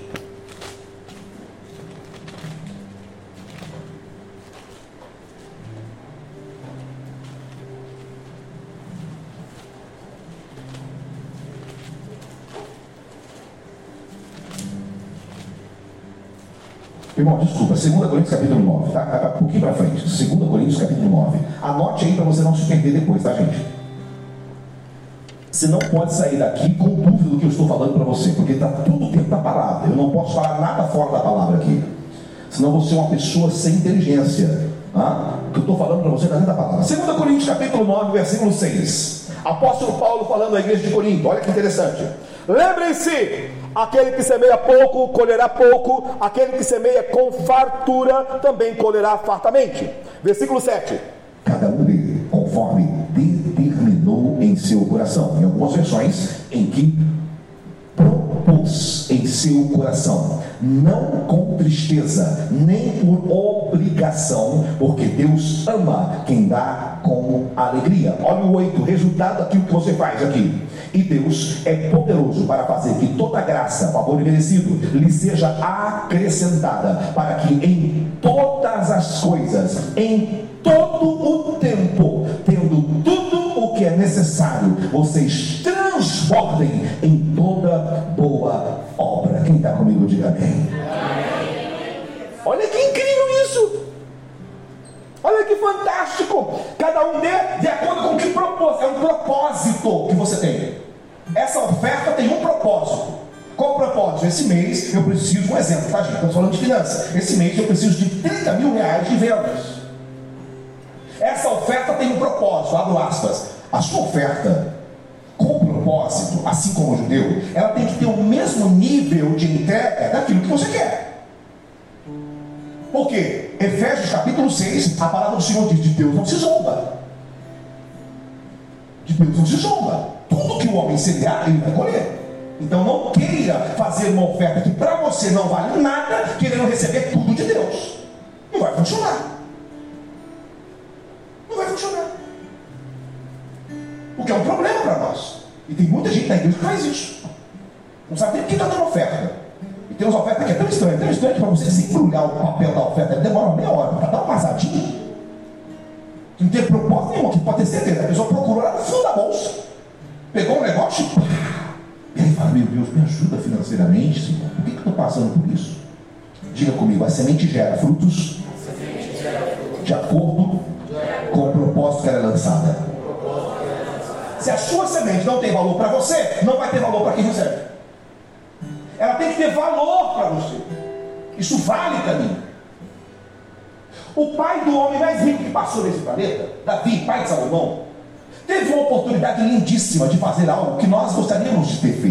O que, Hipólito? Ele chega, ele peca, ele comete um erro, e naquela época Deus falava de uma forma muito clara e objetiva sobre o que você deve fazer depois que você peca. Então Deus deu uma direção para Davi. E Davi pegou essa direção. Ela falou: Fica tranquilo, Senhor, eu vou lhe oferecer, eu vou lhe oferecer uma oferta. Aí Davi chega numa fazenda, o fazendeiro está lá. Quem sabe aquele chapéu olha para Davi e fala: Rei, o senhor aqui? Pois não, tudo bem? Tudo bem, rei. O que, que o senhor precisa? Ele falou assim: Não, eu, eu preciso oferecer uma oferta ao meu Deus. Ele falou: Rei, fica tranquilo. Olha a Araúna, gente. Olha que homem estranho, né? Fica tranquilo. Ah, estranho não, ele era inteligente. Eu vou explicar o porquê. Fica tranquilo, rei. Porque, ó, eu tenho aqui meu pessoal que trabalha para mim. Eles vão cortar madeira. Eles vão colocar certinho ali no altar eles vão pegar os meus bois que estão ali, vão apresentar para você nesse terreno, e aí você vai oferecer para o seu Deus esse sacrifício. Davi pensou, pensou, falou: o quê? Peraí, nada disso aqui é meu. A madeira é sua, o funcionário é seu, o boi é seu, o terreno é seu. Quem vai receber por isso aqui? Quem quer receber, irmão? Davi ou Araúna? Araúna é esperto. Ó, de graça, você não precisa pagar por nada, ofereça aí. Davi, quanto tu quer no terreno? Não, imagina, pode oferecer. Quanto tu quer no terreno? E ele ainda acrescenta, valor justo, sem negociação, não quero promoção não, quanto vale? Abraço. Se fosse os crentes de hoje, irmão, oh, maravilha, você dá 50 para ele, oferta, oh, glória, aleluia. Primeiro Efésios capítulo 6 de Deus, vocês vão falar. Tem muita gente assim. Muita gente assim. Aí Davi falou assim: Eu jamais vou dar ao meu Deus uma oferta que não lhe custe nada. Quanto custa o terreno? Custa tanto, vou pagar agora. E Davi oferece a Deus. Se você quer ter respostas de Deus, você precisa fazer para Deus. E não terceirizar. É você e Deus. É você. Pois bem, nessa palavra o apóstolo Paulo fala, você vai propor. Então você tem a sua oferta. Aquela oferta não é qualquer oferta, porque tem a ver com o seu projeto, tem a ver com a sua história. Está aqui o projeto de muita gente. Tem a ver com o teu projeto. Então está aqui. Esse projeto. Deus, está aqui a minha oferta e o meu projeto. E pode, quando eu devo fazer isso? Sempre. Todo culto, todo culto.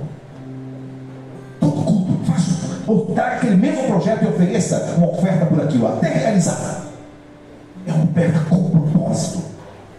Pastor, e se eu pedir para o pastor orar melhor ainda? Pastor, está aqui, ó. Vamos agradecer comigo aqui por esse propósito. É minha empresa, é o meu, a minha fintech, isso aqui é meu estacionamento, é o meu. Enfim, é você que tem o seu projeto. Está aqui, pastor. Vamos orar comigo agradecendo, vamos celebrar? Vamos. Porque isso aqui vai ser uma bênção para o reino, pastor. Amém. E o seu pastor vai celebrar com você. Oferta com propósito. Nunca coloque uma oferta sem propósito. A sua oferta tem que ter valor para você e tem que ter valor para o reino. E verbaliza isso, Deus. O meu propósito é. E pode ser o que você quiser. É cura, Senhor. Eu quero cura do meu corpo físico. Eu não aceito gastar 300 reais de remédio. Isso aqui vai vir do teu reino. Eu quero, em nome de Jesus, que o Senhor me cure. É uma oferta de agradecimento pela minha cura. É uma oferta de agradecimento porque eu vou bater a minha meta esse mês. É isso, é oferta com propósito. Diga comigo, oferta com propósito. Quem está entendendo, diga amém. amém. Aí você vai dizimar. Por favor, antes de você fazer qualquer coisa, quando você receber o dinheiro, separe o seu dízimo e já consagra a Deus em oração aquele dízimo. Como pode? Liga o pastor, manda um WhatsApp. Eu não sei o que você vai fazer, mas você vai consagrar primeiro. A sua autoridade espiritual, abençoe. Abençoe, está aqui. Antes de você pagar qualquer coisa, por quê? Porque aquele restante que ficou nas suas mãos vai ser abençoado, porque você separou já o que é de Deus. Falei sobre isso ontem. Gênesis capítulo 4, Caim e Abel. Um deixa passar o tempo e o outro, assim que recebe, já oferece a Deus. Aquele que ofereceu e passou o tempo, pode ser que ele tenha dado muito mais do que, do que Abel. Plantou, colheu, plantou, colheu, plantou, colheu. Nossa, tem que dar uma oferta ao Senhor. Ser que ele pegou lá e levou para Deus. Deus falou: não aceito. Porque eu não sou o primeiro na sua vida. Você faz tudo o que é para você. E para mim, é no tempo que você quiser. Irmão, teve um irmão que eu fiz um absurdo uma vez. Eu falei, irmão, como você está se sentindo? Você está sendo dizimista na casa de Deus? Ele falou assim, pastor, posso ser sincero aqui? Está na poupança o meu dízimo. Como assim, irmão? É, eu deixo na poupança rendendo, porque é o que eu for levar, está valendo mais. Eu falei, parou, meu irmão. Onde você aprendeu esse negócio esquisito? Uma coisa estranha, eu nunca vi isso. Dízimo na poupança.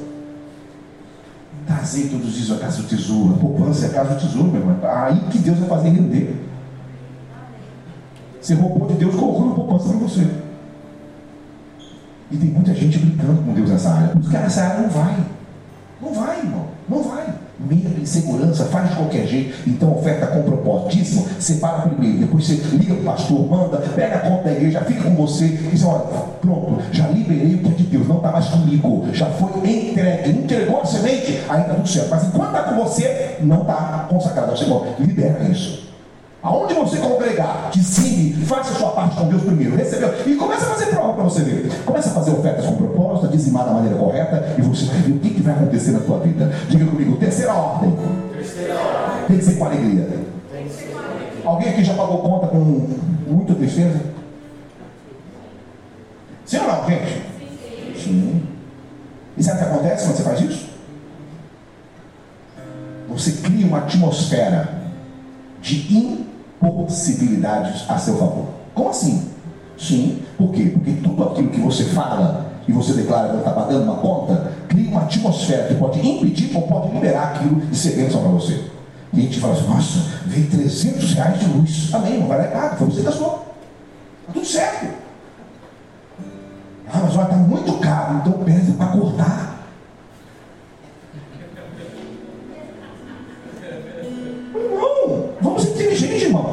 Você está usufruindo daquilo. Pensa para cortar, compra umas velas. Esquenta a água lá de novo, igual antigamente. Fica sem nada. E você vai começar a falar, pô, papo quente não para luz, porque ó, é muito difícil ficar sem luz. Isso, irmão. Agradeça. E quando você for pagar uma conta, Deus, muito obrigado. Muito seja grato a Deus porque você pode. Quem está comigo aqui, diga um glória, meu irmão. Agradeça. É com alegria que você tem que fazer. Tem gente que na hora da oferta, irmão, pode estar na hora da oferta fecha a cara, fica estranho, fica esquisito, vai saber a Bíblia, vira pastor. É com alegria, momento de celebração. A igreja que eu pastoreava, não sei se o Felício chegou a pegar o momento da oferta lá, quando nós falávamos, é, é hora de semear. O povo ficava em pé, você lembra disso, Felício? O povo ficava em pé, batia palma e celebrava. E quem estava a primeira vez na igreja falou, povo doido. Na hora da oferta, sim. É hora de celebração, é hora de semear, porque eu vou colher isso. Aleluia! Irmãos, se você souber o poder que tem isso na sua vida pessoal, o seu crescimento, o quanto você vai poder glorificar Deus, seja feliz na hora da oferta e pare de ficar procurando. E tem gente, irmão, que, que ganha 1.380. Eu dízimo, ele fala, quanto vai dar de dízimo? Hein? É, é 138,95? Pega as moedinhas, irmão. Eu falei, meu irmão, por favor, dê 150 logo, meu irmão. Não, porque o dia tem que ser certinho. Sangue de Cristo, irmão. Que pessoa sovina, esquisita. Seja sincero, seja sincero mesmo. Sabe? É para Deus. É quem te abençoa com o trabalho, é quem te dá o ar para você respirar. Agora na Covid, muitas pessoas tiveram que pagar 630 reais de um tubo de oxigênio para algumas horas de respiração. Imagina se tivesse que pagar isso, meu irmão. Celebre com alegria na hora de agradecer Deus. Muito obrigado, porque eu posso pagar água, posso pagar o telefone, posso pagar a internet. Oh, aleluia! Eu sei que o cara que vai receber de você daqui para frente vai achar meio estranho, mas não se preocupa não. Vai eu vim pagar minha água. A pessoa vai, oh, que maravilha, né? Que a gente pode. Aí você vai dar às pessoas instrução sem saber. Porque a pessoa fala, nossa, essa pessoa paga feliz, pago sim. Eu pago porque é bom demais beber água. É bom demais usufruir da luz. É bom. Isso tem a ver com o que está falando aqui, ó, com alegria. Com alegria. Então, meu irmão, dizimar, propósito e semente, faça com alegria. Quem entendeu de amém? Então vamos lá agora, vamos para Levíticos, para você entender por que, que o judeu não fica doente. Por que, que o judeu, tudo que ele coloca a mão, ele é abençoado. Está aqui, ele, o judeu, ele obedece aos cinco primeiros livros da Bíblia. Os cinco primeiros livros da Bíblia chamados Pentateuco, e ele chama de Corá, Torá. Olha só que interessante o que diz Levíticos, capítulo 27. É o último capítulo de Levíticos. Presta bem atenção, eu vou ler pulando algumas partes, tá? Versículo 1, ó. Disse também o Senhor a Moisés: Diga o seguinte aos israelitas: se alguém fizer um voto especial dedicando pessoas ao Senhor, faça conforme o devido valor. Atribua aos homens 20 gramas de prata com base no peso padrão do santuário. E se for mulher, atribua o valor de 360 gramas. É, pessoas, ok? Agora vá para o versículo 9, por favor. Versículo 9. Se o que ele prometeu mediante for um voto for um animal aceitável como oferta ao Senhor, um animal assim dado ao Senhor torna-se santo. Versículo 14 agora. Nós somos pessoas, animal, e agora nós vamos para o versículo 14. Anote aí. Se um homem consagrar a sua casa ao Senhor, o sacerdote avaliará a casa por suas qualidades. Agora, versículo 16. Nós lemos pessoas, lemos animal, lemos casa, e agora vamos para o 16 que diz: se um homem consagrar ao Senhor parte das terras da sua família, sua avaliação será de acordo com a semeadura. Aí ele coloca aqui 600 gramas de prata para cada barril de semente de cevada. Diga comigo, pessoas, Pessoa. animal, animal. Casa, casa, terra. terra. Olha para mim agora. A palavra no Levíticos, a palavra no original, consagração e santificação, são duas coisas diferentes. Eu explico para você. Consagração é uma entrega total a Deus. Você consagra o seu dízimo, você leva para casa, você deixa no altar. No altar, muito bem. Você consagra ao Senhor a sua oferta, você leva para casa ou deixa no altar. Pois bem, consagração é uma entrega total. Santificação não tem a ver com santidade, são duas palavras diferentes. Santidade é um dia em que você vai fazer o jejum e você vai estar buscando essa separação. Então você vai jejuar, você vai orar. Eu quero viver um dia de santidade hoje. Eu quero separar esse tempo para Deus. Santificação é um valor equivalente, valor, verba, dinheiro. Ok? É um valor. Segundo a Bíblia, é um valor equivalente. Em João capítulo 17, pode deixar anotado aí, Jesus diz: Por vocês eu me santifico. Ele está dizendo: Eu pago o preço, o valor, com a minha vida. E ele não tinha pecado. Então, santificação é um valor equivalente. A palavra aí, consagração, é santificação no original. João Ferreira de Almeida fez um erro na tradução dessa parte de Levíticos, assim como muitas outras, mas específicas que nós estamos estudando hoje, é essa parte, é santificação. Agora presta atenção. Tudo aquilo que você consagra tem que ficar no altar. Tudo que você consagra, mais uma vez, tudo que você consagra, agora estude comigo. A palavra diz que Ana orou para ter um filho, fez um voto, teve um filho, e o voto dela foi: Senhor, se tu me desse esse filho, eu consagro ao Senhor. Muito bem, porque o que você consagra tem que ficar no.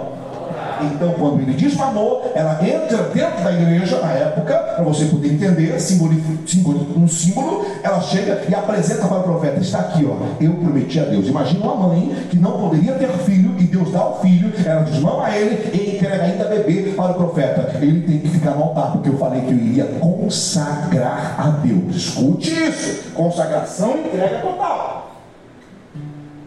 Sansão também foi consagrado, mas não foi deixado no altar. Olha o final de Samuel e olha o final de Sansão. Agora presta atenção. E pode tem alguma coisa que não está batendo o quê? Quando a gente é pequeno, geralmente a igreja, a mamãe e o papai vêm consagra a gente no reino.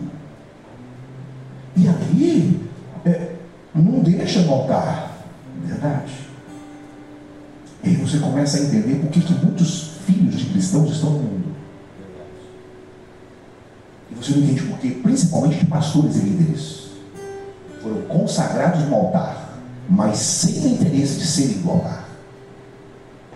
Por que, que algumas pessoas compram carros, levam óleo, unge e consagra a Deus, mas nunca trabalha por reino, é só para ele. Quer dizer, que consagração foi essa? O dízimo, a oferta, eu consagro, deixa no altar. O carro, eu consagro, fica comigo. Que bagunça é essa? perde o carro, porque não consegue pagar a prestação do carro. Poxa, mas eu consagrei a Deus. Sim, forma errada. Você não tem que fazer voto de consagração, você tem que fazer voto de santificação. Aí é diferente, que é o que o judeu faz. Consagração, entrega total, santificação, entrega parcial, para Deus abençoar aquilo que você tem. Aí é diferente. Quando eu aprendi sobre isso, eu fiquei com você. Ah, e como que eu faço para desconsagrar esse negócio? Se tudo que eu tenho é consagrado ao meu Deus. Mas você usa só para Deus? Não. Eu falei, então você tem que fazer um voto de santificação, não de consagração. O que acontece, Hipólito, quando eu consagro e fica comigo? Você perde. Oi? Você perde. Você perde saúde. Não é saudável. E alguém fala, meu Deus, meu filho é consagrado. Não sei por que, que ele é consagrado, mas vive disso. Agora abro aspas aqui. Quem já foi dar um banda sabe o que eu estou falando. A pessoa vai consagrar lá o menino lá. E aquela pessoa serve os cavalos durante ó, porque foi consagrado para fazer isso. Quem está me entendendo aqui? E o cristão? Aí, como que funciona isso? Vou explicar para você o que, que o judeu faz. Consagra pessoas, ele faz um voto de santificação. Ali, você vai continuar lendo, vamos ler para poder explicar para você melhor. De 0 a 5 anos, nasceu judeu, eles fazem um voto de santificação. O que, que é esse voto? Aí está falando do valor da época, gente. Hoje, o ser humano, gente, tem valor monetário, sim ou não?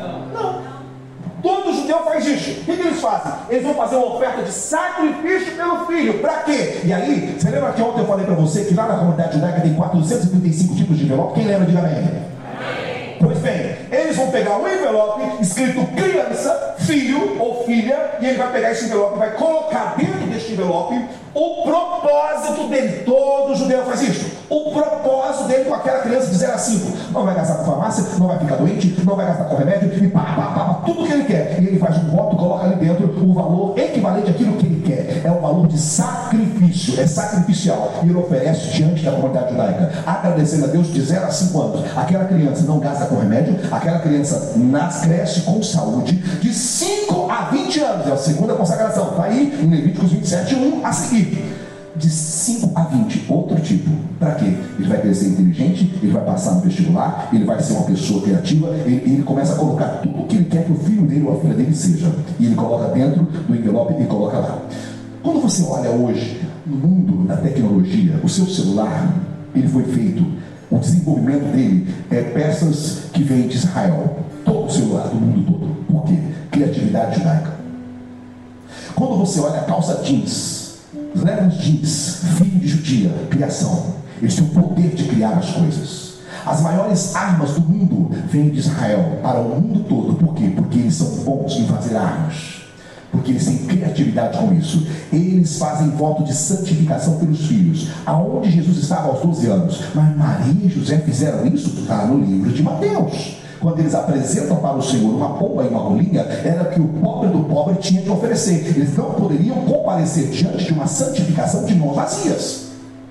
Eles tinham que oferecer alguma coisa para que aquela criança crescesse com saúde e inteligência. Aos 12 anos, Jesus estava no meio dos doutores. Por quê? Porque tinha feito voto de santificação pelo Senhor. Porque ele era judeu. Isso é uma cultura para eles. Filha de Silvio Santos, Patrícia Bravanel. Ela foi sequestrada em São Paulo. Quem lembra disso? Passou na rede nacional. Pois bem, ela foi sequestrada. Todas as filhas dele, todas, ele faz, fez voto de santificação por elas na comunidade judaica de Presidente Prudente. Presta atenção o que aconteceu.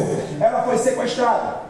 Entraram dentro da casa, prendeu ela, enfim, não aconteceu absolutamente nada com ela. O bandido não fez nada com ela, foi conversando, conversando, até que ele se entregou. Preste atenção, ele vai embora para a cadeia e o Silvio Santos, junto com a sua família, vai até a sacada na época, na sua casa, no Morumbi, para dar uma entrevista sobre o que aconteceu.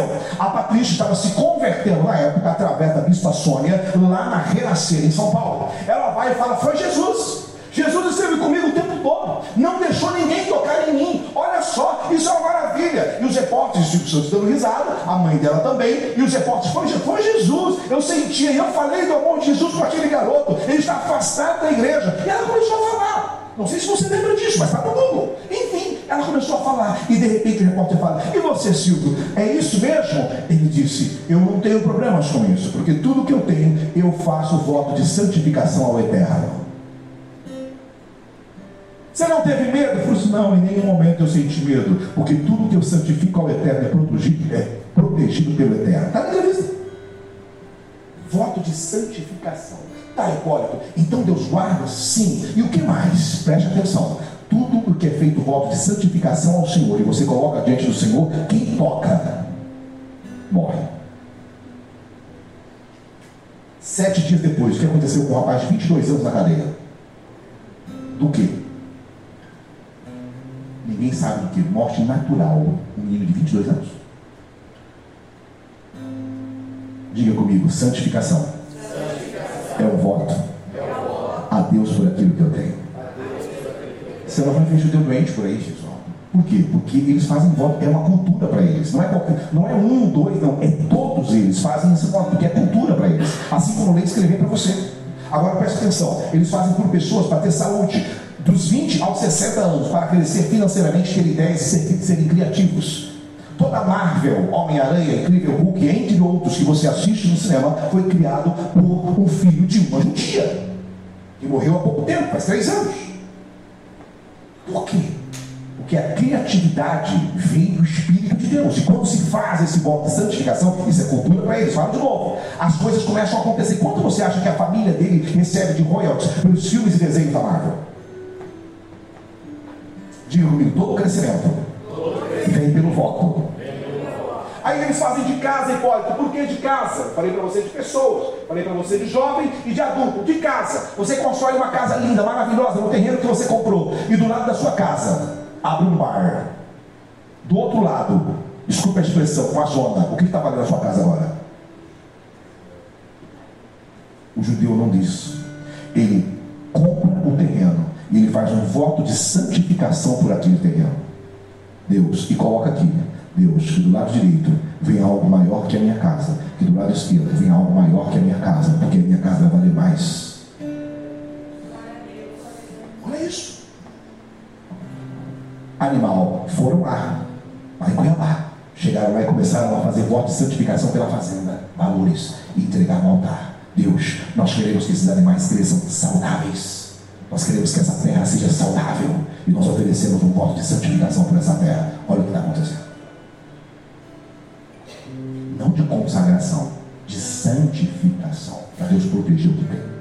Pastor Nair Vale, Goiânia, Sara, nossa terra, lá em Goiânia, ele fez um voto de santificação pelo seu carro, automóvel, comprou um carro. Ele fez esse voto e colocou o valor do seguro no voto. Isso é fé, né? Aí colocou o valor do seguro no voto. Estar aqui, vou colocar diante de Deus. Foi para o centro de exposição de Goiânia, festa boiadeiro, lá em Goiânia.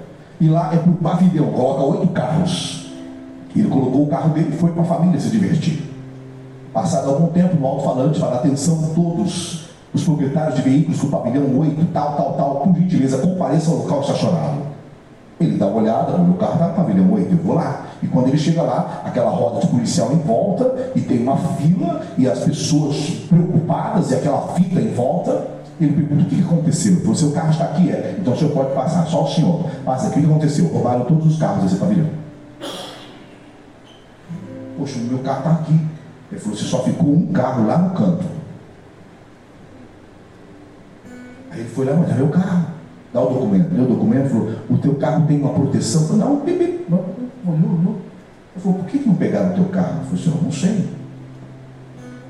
Aí o guarda faz o enfim, o documento que tinha que fazer lá, não roubaram o carro dele, estava tudo certo, intacto, não mexeram naquele carro. Ele volta de novo para a festa. E a esposa dele lembra do voto que ele havia feito de santificação pelo automóvel duas semanas antes. O que é isso?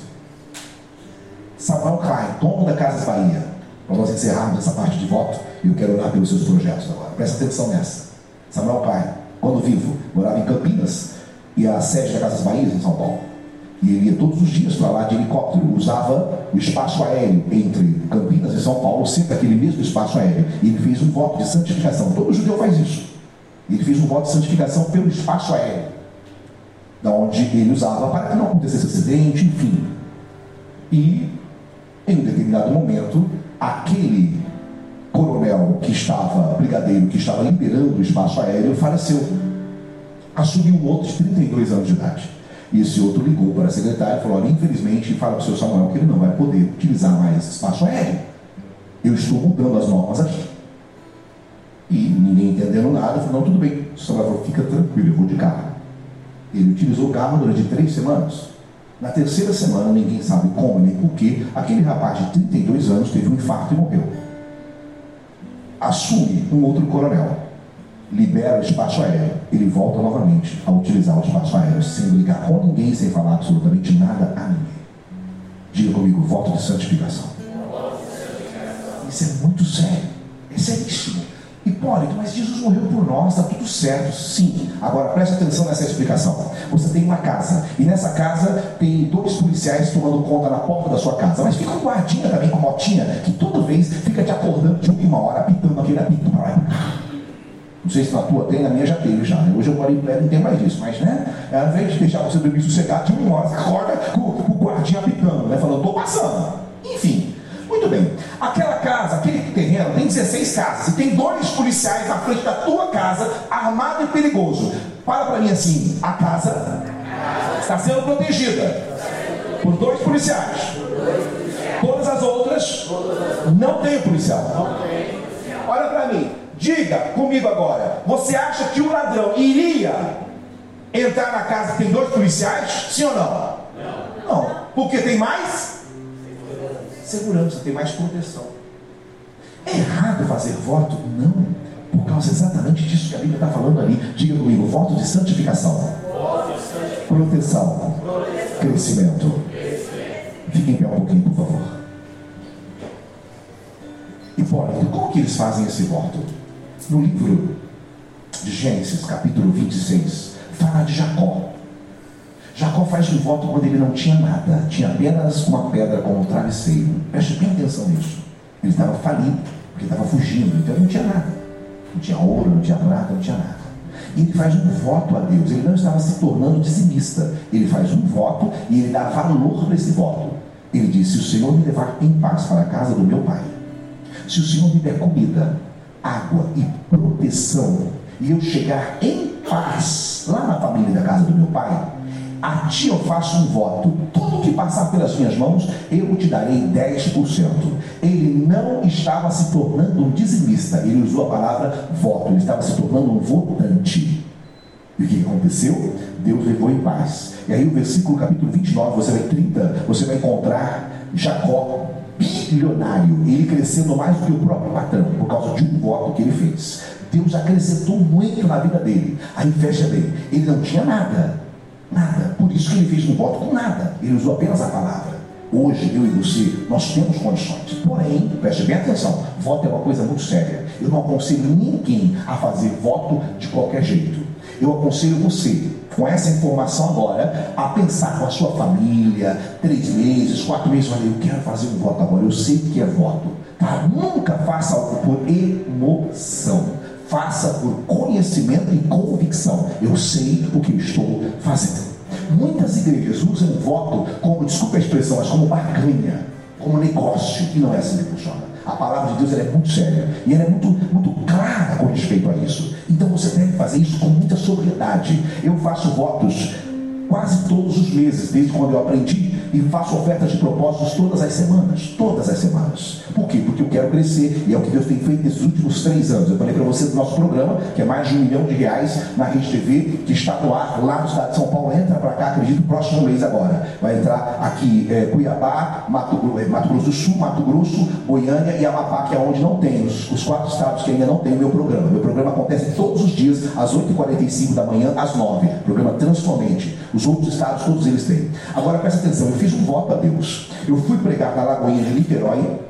E quando terminou a ministração, o pastor me chamou e falou assim: Hipólito, eu quero te abençoar com um automóvel. Ele é dono de uma concessionária. Eu falei: Amém, eu recebo. E nós fomos lá, automóvel de um valor de 75 mil reais. Eu falei: Eu não quero automóvel, eu quero que o senhor me abençoe com o valor. Ele comprou o carro e me passou o valor. Só que eu tinha um sonho, diga comigo: sonho. sonho. Projeto. Aqueles 75 mil reais não me dava para eu comprar o meu programa de televisão, que era mais de um milhão de reais. 75 é como se fosse, enfim, nada perto de um milhão de reais. Quem está comigo, diga amém. E eu falei para Deus, Deus, eu preciso disso, eu desejo isso. E Deus colocou no meu coração 10% do valor que eu precisava. 10% de um milhão.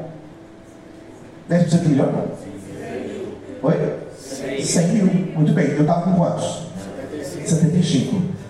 Aí eu cheguei, eu cheguei para o meu pastor, falei, pastor, está aqui, eu quero dizimar. Aí eu dizimei tudo. Aí eu falei, agora eu preciso fazer um voto. Ele falou, como você quer fazer esse voto? Eu falei, o meu voto tem que ser assim, assim, assim, assim, porque eu não tenho 100 mil reais. E o que eu preciso é de um milhão de reais. Ele falou assim, você é muito ousado. Eu falei, mas eu preciso disso. Faz cinco anos que eu tenho orado por isso, mas a oração sem fé e sem atitude é morta. Ele falou, tudo bem. Agora preste atenção no que eu vou te falar. Diga comigo, eu preciso entender. Agora eu vou ler para você entender, para você não falar, o pastor agora ficou doidão. Olha o que a palavra diz aqui, ó. Presta atenção. Levíticos capítulo 27. Olha o versículo 7, o que diz. Presta atenção. Se for alguém, oh, desculpe, versículo 8. Se quem fizer o voto for pobre demais para pagar o voto, isso é, eu não tenho valor suficiente para pagar. Ele continua dizendo, não sou eu, gente, é a Bíblia. Se quem fizer o voto for pobre demais para pagar o voto especificado, deverá se apresentar ao sacerdote, atual pastor, que estabelecerá o voto de acordo com as possibilidades de quem fez o voto. Pastor Hipólito, está dizendo que eu vou parcelar meu voto? Eu não, a Bíblia está falando. Ah, eu não aceito isso. Então quer dizer que você aceita parcelar seu carro? Para você. Sua casa, para você. Terreno, para você. E quando é para Deus, não pode. É pecado. Eu estou falando alguma coisa fora daqui, quem está me entendendo? E eu tinha desejo. Eu falei, pastor, eu posso fazer isso, porque aqui está falando sobre isso. E eu aprendi sobre isso. Ele falou, meu filho, se a Bíblia está falando, o que eu vou falar contra? O que, que você pode fazer? Posso fazer assim, assim, assim. Ele falou, amém. E todo mês eu estava lá cumprindo o meu voto, porque eu não poderia. Eu fiz um voto de 100 mil, só que eu tinha um desejo. Na quinta semana, qual semana? Eu fui fazer uma visita em Goiânia porque me chamaram. E chegando lá, um judeu abençoado falou para mim: fica tranquilo, por causa do seu propósito. Porque eu falei para ele qual era o meu propósito com o programa de TV: abençoar milhares de pessoas ao mesmo tempo, 15 minutos todos os dias, segunda a sexta-feira. Ele falou: eu completo, porque eu tinha conseguido um pouco. Ele falou: eu completo. E ele completou. Um, deu um total de 1 milhão e 100 mil reais, que é este programa que está no ar hoje. Diga comigo: eu creio que Deus tem o poder de fazer infinitamente mais. Vou fazer uma pergunta. Quantos entenderam sobre voto? Seja muito sincero, levanta a sua mão. Ok. Quantos têm uma dúvida sobre voto? Levanta a mão e pergunta. É uma conferência, você pode perguntar. Um de cada vez. Ok. Pode me procurar depois aqui. Agora preste atenção. Pode, eu tenho voto, eu tenho vontade. Meu, meu, meu empreendimento é 300 mil reais. Como que eu faço um voto de 300 mil? Por exemplo, eu preciso de 300 mil. 10% de 300 mil, importa quanto que é? 30 mil reais. Importa, eu não posso. Eu ganho 1.500, não vou fazer um voto de 30 mil. Muito bem. Como que você pode pagar esse voto? É uma coisa sua. É sua com Deus. Abro aspas. Ninguém é obrigado a fazer voto. Fecho aspas. Ninguém. Absolutamente ninguém. É você, Deus. É uma coisa muito particular sua. Mas eu faço, eu fiz e estou fazendo até hoje. Por quê? Porque é aquilo que eu desejo, que eu creio na palavra Deus me deu. Ponto. E não tem nenhum problema se você não fizer. Agora, se você fizer, tem problema se você não cumprir. Eclesiastes capítulo 7. Ninguém é obrigado a fazer, mas se fizer, cumpra, porque se você não cumprir, a palavra do Senhor fala que o próprio Deus vai agir contra você naquele voto. E aí o problema é seu. Então só faça aquilo que você deseja fazer. Ah, o pastor fez, então eu vou fazer também. Esquece isso, meu irmão. A sua digital é diferente da minha. Você faz aquilo que Deus colocar no teu coração. Quem está me entendendo aqui, meu irmão? Eu estou te ensinando. A nossa igreja era uma igreja rotante. Uma irmã chegou na igreja e falou, pastor, nós precisamos colocar um bicicletário na igreja. Eu falei, o sangue de Jesus tem poder, irmão. É um estacionamento. Bicicletário, todo mundo tirando bicicleta na igreja, na chuva. Como vai ser esse negócio? Deus vai dar carro para os irmãos da igreja. E foi isso que aconteceu. Começamos a fazer voto para Deus abençoar o, o reino de Deus naquele lugar. E foi o que Deus fez. Diga comigo, eu preciso pensar de acordo com o que Deus pensa. Diga para alguém do seu lado, Deus sempre pensa grande a meu respeito. Quem crê nessa palavra, diga amém. amém. E Deus com o seu voto daqui para frente. Tem um pastor da igreja que você procura. Fala, pastor, eu quero fazer um voto com respeito a isso, a isso, a isso. Agora, uma oferta com propósito. Agora, uma coisa que eu quero deixar claro e vou orar por você. Eu falei que entregar 10 horas da noite e é o horário que nós vamos encerrar essa reunião agora. Eu preciso fazer uma oração específica por esses propósitos que estão aqui, eu e o pastor. Agora preste atenção. Se você não está com o teu propósito, teu projeto aqui, não tem problema. Tem culto quarta-feira, tem culto domingo, e você pode procurar o pastor Israel. Fala, pastor, está aqui o meu propósito. É a minha empresa, é um negócio que eu quero abrir. Estou trabalhando com compra e venda. Tem um aluno lá na cidade de São Paulo que ele virou notícia nacional. O aluno é o Robert Elias. O Robert Elias, porque o nome dele na realidade é Elias dos Santos. O Robert é porque ele criou, então ele gosta de chamar de Robert. Eu falei, vou te contar o teu testemunho, mas não esquece do Robert. Eu falei, tudo bem, fica tranquilo. É, o Robert Elias, ele vendia, água lá na Avenida Paulista. É, eu tenho um trabalho na Avenida Paulista, é 2200, no 17 andar, que é uma emissora de rádio que eu presto serviço. Pois bem, e o Robert foi lá e conversou com a gente, fez um curso comigo, um curso de oratório, que eu vou falar um pouquinho dele daqui a pouquinho, para você poder levar para casa, se você quiser, pela internet. E, e ele fez curso, e depois ele falou assim, eu quero ser o melhor vendedor de água dessa avenida, Hipólito. Eu falei, tu já é já já, está tudo certo, você está declarando, e vai acontecer isso. E eu dei algumas ideias, e ele começou a acrescentar ideias naquilo ali. Resumindo, ele começou, e você já deve ter visto isso, ele começou junto, começou a contratar algumas pessoas para trabalhar com ele para vender água. Na, na Avenida Paulista, na Consolação, lá em, em, perto do mar. E o que aconteceu? Ele começou a se vestir de garçom para vender água. E vestido de garçom, ele parava, levava até lá na bandeja a água e perguntava se a pessoa se queria comprar aquela garrafa ou um copo com água. A pessoa achava interessante, ele com a maquininha do lado comprava água, enfim. E ele começou a fazer isso. E aí criou-se uma clientela em cima disso aí. E ele começou a crescer, a crescer, a crescer, a crescer. Hoje ele tem mais de 50 garotos que vendem água, um único uniformizado, igualzinho o restaurante que tem ali. E ele começou a crescer muito nessa área. Ele não vende mais água, ele apenas administra aquilo que ele criou em menos de dois anos e meio. E o que, que aconteceu ali, pode? Diga comigo, o voto funcionou para ele. Ele fez um voto. Falou, quero aprender sobre isso. O voto, o segredo da riqueza dos judeus. Por que, que eles possuem tanto? Porque onde eles chegam as coisas acontecem. Porque eles fazem voto de tudo. De tudo, de tudo que você puder imaginar. E pode, posso tirar prova? Pode, pode procurar um judeu aqui. Pode estar loja de judeu que vende roupa, que vende carro. E conversa com ele sobre voto. Eu não tenho medo nenhum de você fazer isso. Pode ir. E depois você traz o resultado do pastor Israel. Porque é uma cultura para eles. Agora, eu quero receber o que eles têm vivido. Segura aqui, pastor, por gentileza. A mão do profeta tem uma unção. Ele já está passando ali. Você, em nome de Jesus, vai realizar o teu sonho este ano ainda. Em nome de Jesus. Eu creio nessa palavra. Agora, eu não posso utilizar isso como brincadeira. Diga comigo, a fé sem atitude é morta. Uma das coisas que me dominava chamava medo. Irmãos, se você está com medo de qualquer coisa, você tem que orar para Deus tirar esse medo dentro de você. E tem medo que não sai com oração, tem medo que sai com ação. Entenda uma coisa, Deus nunca age, diga Deus nunca age. Mais uma vez. Para ter bem certeza, diga para uma pessoa, Deus nunca vai agir. Hipólito, que conversa mais estranha é essa? Eu sempre falo da ação de Deus, sabe por que Deus não age? Porque Deus reage. Deus reage ao que você faz. Deus nunca age, ele reage. É você quem faz e ele reage através da sua ação. Deus nunca age, ele reage. Ele vai reagir. Ele não é milagre, não. É você fazendo a sua parte. Eu falei para você no início, compromisso. É um compromisso seu com ele. Ele vai pegar isso e vai se tornar realidade na sua vida. Você tem que se tornar um abençoador. Você tem que se tornar o quê? Abençoador. Diga para alguém do seu lado, eu vou abençoar a tua vida. Eu. Diga muito em breve. Muito dos seus sonhos será realizado através da minha vida. Porque Deus vai me abençoar abundantemente. E vai derramar na minha vida. E vai atingir você. Só você que crê nisso. Levanta sua mão e diga: Eu creio. Eu estou vivendo isso hoje, irmãos. E é tão gostoso isso. É tão gostoso. Sabe? É uma maravilha. É muito bom. Está conversando com alguém, as coisas estão acontecendo na tua vida.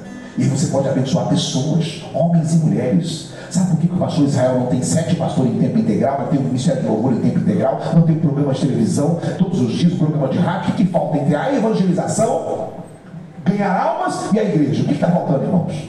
Vontade? Ou você acha que não tem vontade? Está faltando dinheiro, irmão. Tivesse dinheiro, você acha que não tinha um pastor aqui em tempo integral para abençoar o pastor? Os músicos em tempo integral? Imagina o culto como ia ser a noite. Os músicos passassem o dia todo aqui ensaiando, tirando música, pedindo Deus, eu quero letra. Jejuando, orando, ganhando para isso ser abençoado. E quem vai financiar isso? O reino de Deus.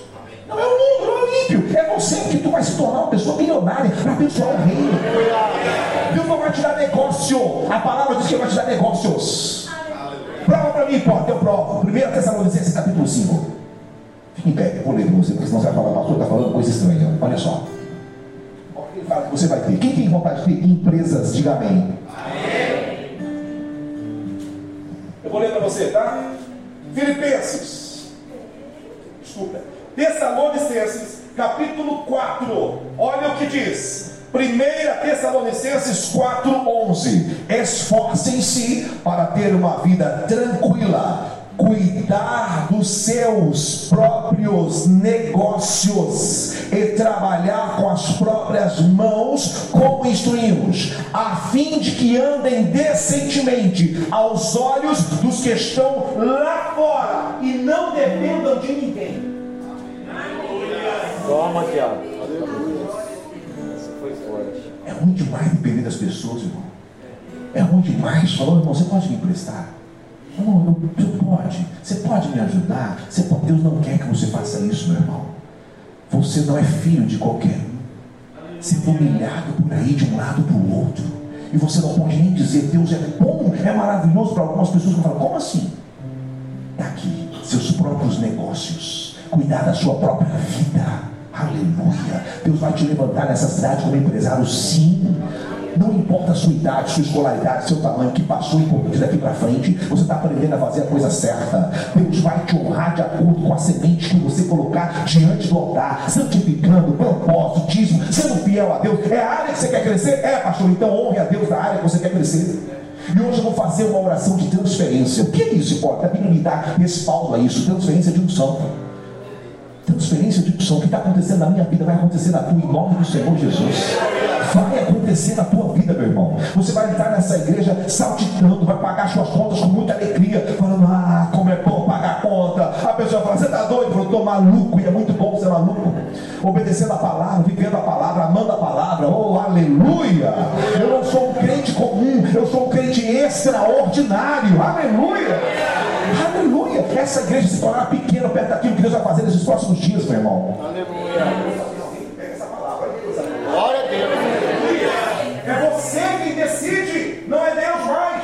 Diga para a pessoa que está do seu lado: se você está com medo, não faça. Porque o medo vai produzir. O que você está com medo que aconteça. Pô, eu estou com medo de fazer um propósito com Deus e faltar para mim. Vai faltar. Não faça.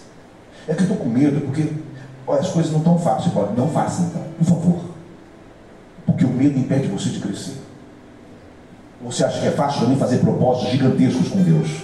Mas eu descobri qual é o segredo dos judeus. E eu descobri o que a Bíblia fala com respeito a isso. E Paulo, me desculpa, isso é o Antigo Testamento.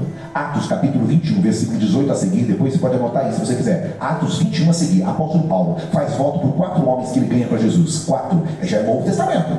Hã? Já foi Jesus que pegou para Paulo. Novo Testamento, ele faz voto por quatro rapazes. Ele paga o voto por eles para eles se tornarem evangelistas junto com ele. Um deles foi Timóteo. E ele paga todo o trabalho do voto. E ele fala: Ó, oh, se faltar alguma coisa, coloca na minha conta que eu vou pagar esse voto. É para mim, o voto é meu. Lá, Atos capítulo 21, depois você lê. Agora, presta atenção no que eu vou falar para você. Esses próximos 15 dias, eu vou pedir para o pastor, em nome de Jesus, juntamente com a secretária da igreja, pegar o WhatsApp de vocês, vão fazer um grupo dessas pessoas que estão aqui. Durante os próximos 21 dias, eu vou entrar todos os dias de manhã com uma oração e uma confirmação dessa palavra na tua vida. E você vai testemunhar nesse grupo que Deus está fazendo na sua história. É algo diferente para este lugar. Vai acontecer, meu irmão. Vai ser liberado aquilo que você está esperando há muito tempo. Deus vai te direcionar em um novo tempo na tua vida. Chega de passar vergonha, meu irmão. Agora você tem que fazer a sua parte. Diga para a pessoa que está do seu lado: Deus é contigo. Deus é contigo. Sem dúvida e sem medo. O que Ele colocar no teu coração, faça. Quem está entendendo? Coloca a sua mão direita no teu coração. Olha para mim. Eu levo muito a sério as coisas de Deus. Eu falei isso para o pastor Israel quando nós sentamos para tomar um café. Eu falei, pastor, eu faço isso hoje. Mais de 140 igrejas eu já passei. A maior foi em Goiânia, no pastor Rodovalho, mais de 10 mil pessoas. Pessoas que estavam vivendo uma vida com dívida de 300, 400 mil reais. Cristão, gente. Pessoas cheias de Deus, mas não tinham conhecimento de como funciona essa área se levantaram, Deus abençoou. Outras pessoas continuaram do mesmo jeito e está tudo bem. Não tem nenhum problema. Agora você não pode ficar reclamando a partir do momento em que você sabe o que tem que fazer. Por favor. Ah, mas é que eu não concordo com isso. Não tem problema de você não concordar. Está tudo certo, irmão. Só não saia criticando aquilo que a palavra fala que pode.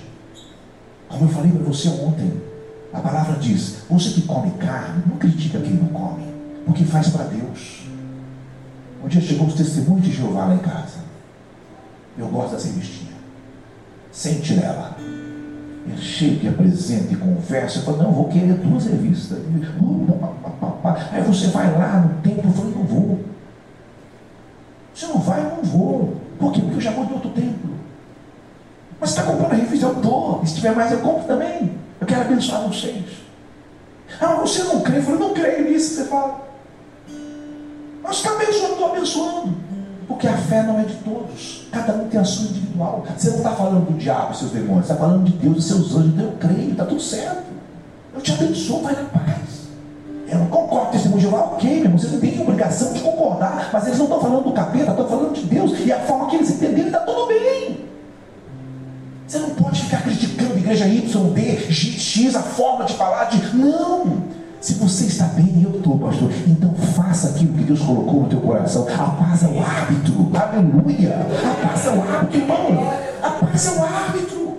Seja crente na sua fidelidade com Deus. É assim que eu sirvo a Deus, pastor. Amém.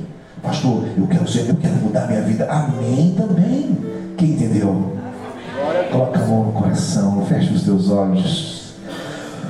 Eu quero orar por você agora. Pai, no nome de Jesus, gratos estamos essa noite por este ensinamento da tua palavra com respeito ao desenvolvimento financeiro das nossas vidas. Homens e mulheres, jovens, adolescentes, casais, pessoas que estão, meu Deus, vivendo uma vida só, outras que têm a sua família, outras, meu Pai, que estão aqui porque foram convidadas. Todas aqui, Pai, têm um sonho, têm um projeto, têm um desejo, meu Pai, de crescer financeiramente. Algumas pessoas aqui têm vontade de enviar missionários para a África, outros têm vontade de ajudar essa igreja, meu Pai, de comprar um terreno, de abrir outros lugares, de abençoar o reino de uma forma diferente, mas não tem condições, papai querido. Mas a tua palavra essa noite foi rema, foi direta. A tua palavra hoje foi no coração de muita gente aqui. Fazíamos muitas coisas erradas, consagrávamos o que não era para consagrar, santificávamos o que não era para santificar, e vivíamos uma vida porque sem conhecimento nós não temos rendimento.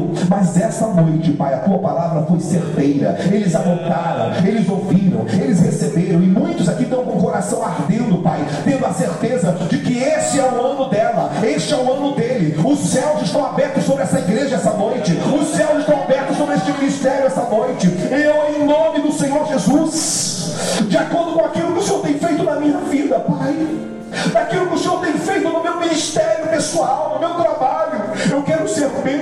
povo agora. Pai, o pastor Israel acredita na tua palavra. Senhor, ele é um homem que pertence a ti. Ele jamais deixaria alguém subir nesse altar que não tivesse uma palavra revelada do Senhor. Pai, a, a, a Valda, a pastora Valda, juntamente com o pastor Israel, eles têm a convicção de que o Senhor é com eles. E aqui está o povo, meu Deus, que o Senhor tem colocado para pastorearem. E eu te peço no nome de Jesus, honre este homem, meu Pai. Honre este pai de família que tem um projeto gigantesco. Sim, esse projeto parece contigo, Pai, porque é grande. Essa mulher também que tem um projeto gigante, parece contigo porque é um projeto grande, Pai. Nós aprendemos que o Senhor é um Deus grande. Nós não podemos subestimar o teu poder, papai. Tem pessoas que tomam remédios controlados há muito tempo aqui e não aceita mais ficar com remédio, Pai. Essa pessoa vai fazer propósitos contigo, porque ela quer viver uma vida saudável. Ela não quer partir para a eternidade doente. Ela quer dormir, meu Pai, o dia que for para partir e dormir tranquila, com saúde. E eu creio que assim como o Senhor fez com Davi, assim como o Senhor fez com Salomão, assim como o Senhor fez com tantas pessoas no teu reino, o Senhor quer fazer conosco, papai querido, em nome do Senhor Jesus. Assim como o Senhor fez com Isaac, assim como o Senhor fez com Jacó, assim como o Senhor fez com Abraão, papai, que eles morreram, passaram para a eternidade realizados, meu Pai. Eles tiveram tudo aquilo que o homem pode ter neste planeta. Eu abençoo essa igreja agora, papai, com saúde. Essa pessoa, meu Deus, que tem pouca saúde, que o teu poder se manifeste de acordo com a fé dela e aquilo que ela está apresentando como propósito hoje. Este homem que vai fazer uma oferta com propósito, essa mulher que decidiu fazer um voto, papai, nessa noite, essa pessoa não está aqui brincando, meu pai. Essa pessoa quer ter uma mudança radical vida, então toma uma atitude hoje com respeito à empresa, com respeito à casa, com respeito à conquista familiar. Tem pessoas que têm sido humilhadas pelos parentes, meu pai. Tem pessoas que têm sido humilhadas pelos amigos aqui. Tem pessoas que olham para a situação financeira e falam, pai, eu te sirvo há tanto tempo, papai, e eu não saio dessa. Eu te peço, Espírito Santo, olhe para esse pai de família que não tem condições de dar ao seu filho melhor. Olhe para essa esposa e quando chega o aniversário do esposo, ela quer comprar um presente, mas não pode. Esse esposo, meu Deus, olha essa família que ora comigo agora, essa pessoa que ama a tua obra, Pai, e tem olhado para o ministério e falado, Deus, eu quero tanto ajudar, mas eu não tenho condições, então olha agora para essa mulher, Pai. Olha para este casal, para este homem, para este ministro, para este empresário, papai querido. Olha o desejo da alma dessa pessoa agora, essa moça que quer fazer uma faculdade, mas não tem condições financeiras de pagar uma faculdade sem o meu Deus particular. Olha para o coração dela que ora comigo agora, Pai. Olha para essa mãe que quer pagar para sua filha, mas não tem condições. Olha para o coração dela agora, Pai. Olha para essa mulher, meu Deus, que tem o desejo de realizar um sonho de uma viagem. Essa outra quer tirar uma carteira de motorista, quer comprar um automóvel. Este outro precisa de um terreno. Pai, eu não sei o desejo. Mas eu sei que eles oram comigo agora, Pai, em uma oração única. Ah, meu Deus, eu te peço em nome de Jesus, assim como o Senhor tem derramado sobre mim. Quando essas pessoas passarem pelo altar daqui a pouco, meu Pai, trazendo a oferta com propósito, trazendo a semente. Alguns decidiram aí fazer voto. Deus, tu sabes o coração dessa pessoa e o projeto que agora está na mão do pastor. Pega o pastor, está na mão do pastor agora. Vem aqui comigo, Senhor. Olha aqui, Senhor. Agora você vai estender as suas mãos para cá agora, em nome de Jesus. Feche os seus olhos, estenda as suas mãos para cá. São projetos, meu Pai. Alguns com muitos detalhes. Eu sei que o Senhor olha para detalhes. O Senhor, quando chamou Noé para construir a arca, o Senhor deu todas as medidas, porque o Senhor é um Deus que faz até mesmo os detalhes se concluírem na nossa vida, Pai. Essa mulher quer uma casa, meu Deus, e ela colocou detalhes de móveis, meu Pai, planejados para essa casa, para este apartamento. Essa pessoa, Senhor, meu Deus, ela planejou um automóvel e ela colocou detalhes nesse automóvel. Este homem quer uma empresa, meu Pai, e colocou detalhes dessa empresa, onde ele quer, qual lugar Humanamente falando é impossível, mas hoje eles aprenderam que não existe impossibilidades. Ah, Espírito Santo, ah, em nome de Jesus, venha, desça sobre essa família que ora comigo agora, desça sobre esse rapaz que tem um projeto e um sonho, foi abandonado pela família, essa pessoa está sendo humilhada pelos familiares. Eu não aceito, Pai. Essa pessoa não está aqui por um acaso, essa pessoa agora tem um projeto diante do Senhor. Eu chamo a existência que venha em nome de Jesus as conexões para a realização desses projetos que estão na mão do pastor agora. Que venha, que venha, que venha, que venha nesses próximos 21 dias.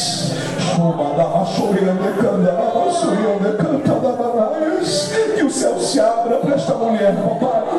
Que detalhes tão pequenos sejam realizados, meu Deus.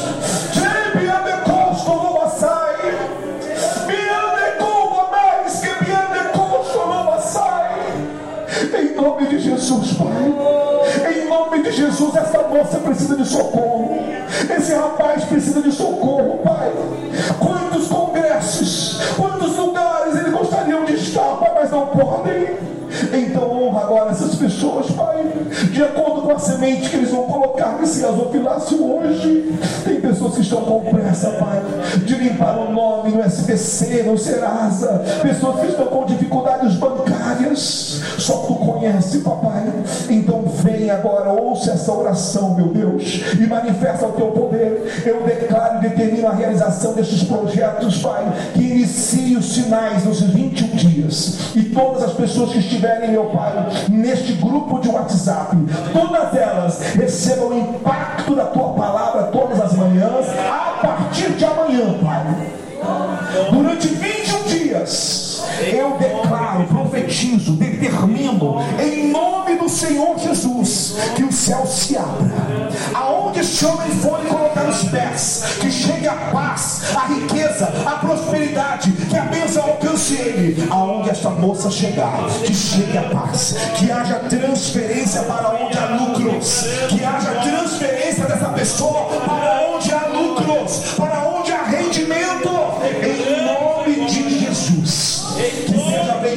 que ela quer vender, que ela compre o que ela quer comprar, que seja feita a negociação, em nome de Jesus, Pai, para a honra e para a glória do teu nome. Eu repreendo o espírito que causa o medo, esse espírito que tem paralisado este homem, que tem paralisado esta mulher, no momento da oferta, no momento de retirar o dízimo na hora do pagamento, diabo coloca o medo, eu repreendo esse espírito maligno que coloca a insegurança, que fica falando no ouvido dessa pessoa para não fazer. Deus, eu quebro essa palavra maligna em nome de Jesus, Pai. Esse espírito sofrindo, esse espírito que tem impedido essa pessoa de crescer financeiramente, eu cancelo essa palavra agora. Esse espírito demagogo, esse espírito inútil de quem disse está cancelado na mente dessa mulher, na mente deste homem, na autoridade do nome de Jesus. Eu profetizo da planta dos pés ao alto da cabeça cabeça saúde, saúde física, saúde espiritual, saúde intelectual. Que essa pessoa seja sábia,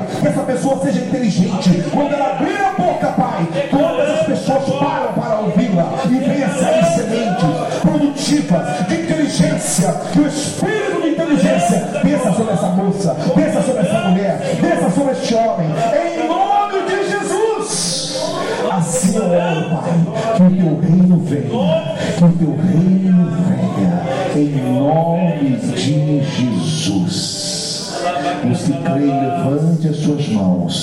aplauda o Espírito Santo. Com muita vontade,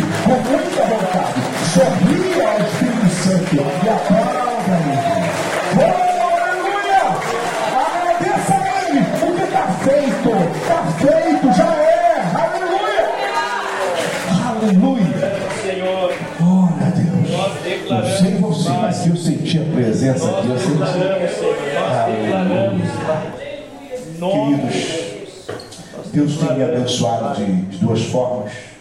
E eu quero, antes de passar agora para o pastor, orar por você. Você vai passar por aqui, eu vou tocar no seu ombro e vou fazer uma transferência. Eu vou falar para Deus que o que está em mim, financeiramente, manifesta sobre a tua vida em nome de Jesus. Em nome de Jesus. Você me acompanha nas redes sociais você vai lá atrás e você vai ver que eu estou com o Matheus Ceará, do SBT. Ele é comunista. Ele me procurou há quatro anos, dizendo: Hipólito, estou fora na rádio. Hipólito, estou com um problema, fiquei sabendo que você pode me ajudar. Não é cristão nem nada, viu gente? Porque a palavra de Deus é uma lei. Tá? A salvação é uma outra coisa. Mas se a pessoa crê naquela palavra, vai acontecer na vida dela. E nós temos uma orientação, e ele fez um curso nosso. Depois desse curso, a agenda dele está lotada para todo o Brasil. Uma outra pessoa que você vai encontrar também na minha rede social, no Instagram lá atrás. Você vai encontrar o Salgadinho, esse gatinho dele tem um grupo hoje solo. Ele estava na igreja, saiu da igreja e hoje vive no mundo, infelizmente. E não torço para ninguém isso, mas ele nos procurou dizendo: estamos com problema de agenda. E eu fiquei sabendo sobre isso, isso, isso, isso. Eu falei, querido, você conhece o Senhor e você conhece a palavra, vou te dar algumas orientações. Não, eu quero o seu curso para toda a minha equipe. E aí ele falou: só que eu não tenho como fazer o curso presencial. Eu falei, fica tranquilo, tem um curso online que eu vou passar para você. Você vai colocar aquelas ferramentas em prática e as coisas vão começar a mudar. Você garante? Falei, total, porque é uma lei. Se eu soltar, por exemplo, esse microfone vai cair no chão. É uma lei da gravidade. Porque se o microfone sair voando, gente vai correndo. Entendeu? Estou com a lei. Então eu creio nisso. E quando nós passamos, se você olhar hoje como está a agenda do salgado hoje, você vai ver que está lotada. E muitas outras pessoas que Deus tem nos abençoado com esse propósito de abençoar pessoas. Tá? E se você for a São Paulo, eu quero ter o prazer de receber você ali. Pastor, eu trabalho com negócios, eu preciso de vender isso, isso, isso. Pode me procurar. Já falei para o pastor Israel e fala para qualquer pessoa, pode me procurar. Nós vamos levar você para vender, nós vamos levar você para negociar. Pastor, eu quero ganhar muito dinheiro. Então vamos trabalhar isso. Mas qual que é a finalidade de você ganhar muito dinheiro? Se tem finalidade de ajudarem o reino de Deus na terra, eu vou orar com o maior prazer, vou te apresentar lugares e pessoas e você vai ser abençoado. Se não for, não me procure, por favor, porque o meu único compromisso diante do Senhor, falei com o Felício quando nós estávamos vindo para cá, falei, meu irmão, a coisa mais importante na minha vida não é dinheiro, é família. Família. Se é para você abençoar a sua família, a família do reino de Deus, faça, porque Deus vai te honrar. Quem está comigo aqui? Deus vai te honrar. Não deixe o peso tomar conta de você. Não deixe a pressão tomar conta de você. Então faça. Hipólito, você tem um curso, eu tenho um curso. Tem um curso online que está hoje é, em algumas plataformas. Tá? E tem um curso que você pode comprar diretamente comigo. Na plataforma você vai pagar 350 reais e diretamente comigo você paga 100 reais. Tá? Você paga direto, eu mando para você. São oito vídeos, são três horas mais de curso. Eu falo sobre oratória, a arte de falar em público e influenciar pessoas. Eu falo sobre liderança, você se liderando e sobre desenvolvimento pessoal através das leis do pensamento, da palavra e da Você sair do lugar para que as coisas aconteçam na tua vida. Então tudo isso está no meu curso. Você recebe o certificado pela Academia Nacional de Oratória, o qual eu faço parte dessa academia. Esse certificado tem validação para você que está fazendo faculdade, como horas aulas para a sua faculdade, tá bom? Você recebe todo o material de estudo também. Quanto importa? R$ 99,90. No site, não, comigo. Você vai pegar o WhatsApp vai comprar comigo. Eu vou passar para você esse curso com toda essa validação. Se você quer investir na sua vida, vida, você faça esse investimento. Você vai estar investindo na sua vida, no seu filho, na sua família, e você vai estar investindo também no meu ministério, para que eu possa continuar o que Deus começou a fazer hoje aqui. Você vai ser um dos maiores dizimistas dessa igreja, em nome de Jesus. Em nome de eu profetizo isso sobre você. Pastor Israel, pastora Valda, eu quero agradecer a vocês por este tempo tão precioso que nós passamos aqui. Me desculpe o horário, mas era uma conferência, então foi preciso isso. Quantos estão saindo daqui motivados com Deus? Levanta a sua mão.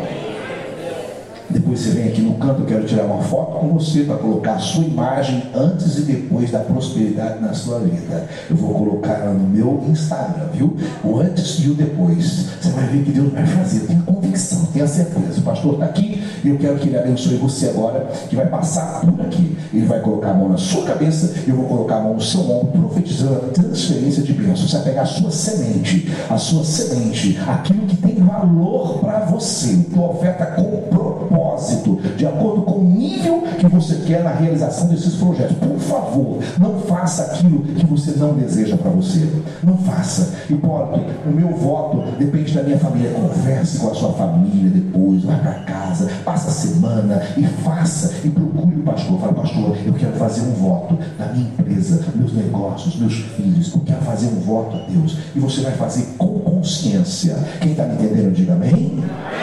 Deus abençoe você sua casa, sua família. Ore pelo Hipólito. Quando você for orar, fala, Deus, coloca tuas mãos lá. Porque a oração, isso é uma outra mensagem, tá? A oração que você faz com uma pessoa leva você ao nível daquela pessoa. Então começa a interceder pelo presidente do Brasil, começa a interceder pelos milionários do país, começa a interceder pelas pessoas que estão crescendo, porque a bênção que vai nele vai voltar para você dobrada, porque a oração é excelente. Aprenda sobre isso. Ore por pessoas importantes porque Jesus, quando ele orava, a primeira coisa que ele falava é: Pai nosso que estás. Olha a quem ele se dirigia primeiro. Então, aquilo que você fizer acontecer na sua intercessão, Deus vai fazer acontecer na sua vida.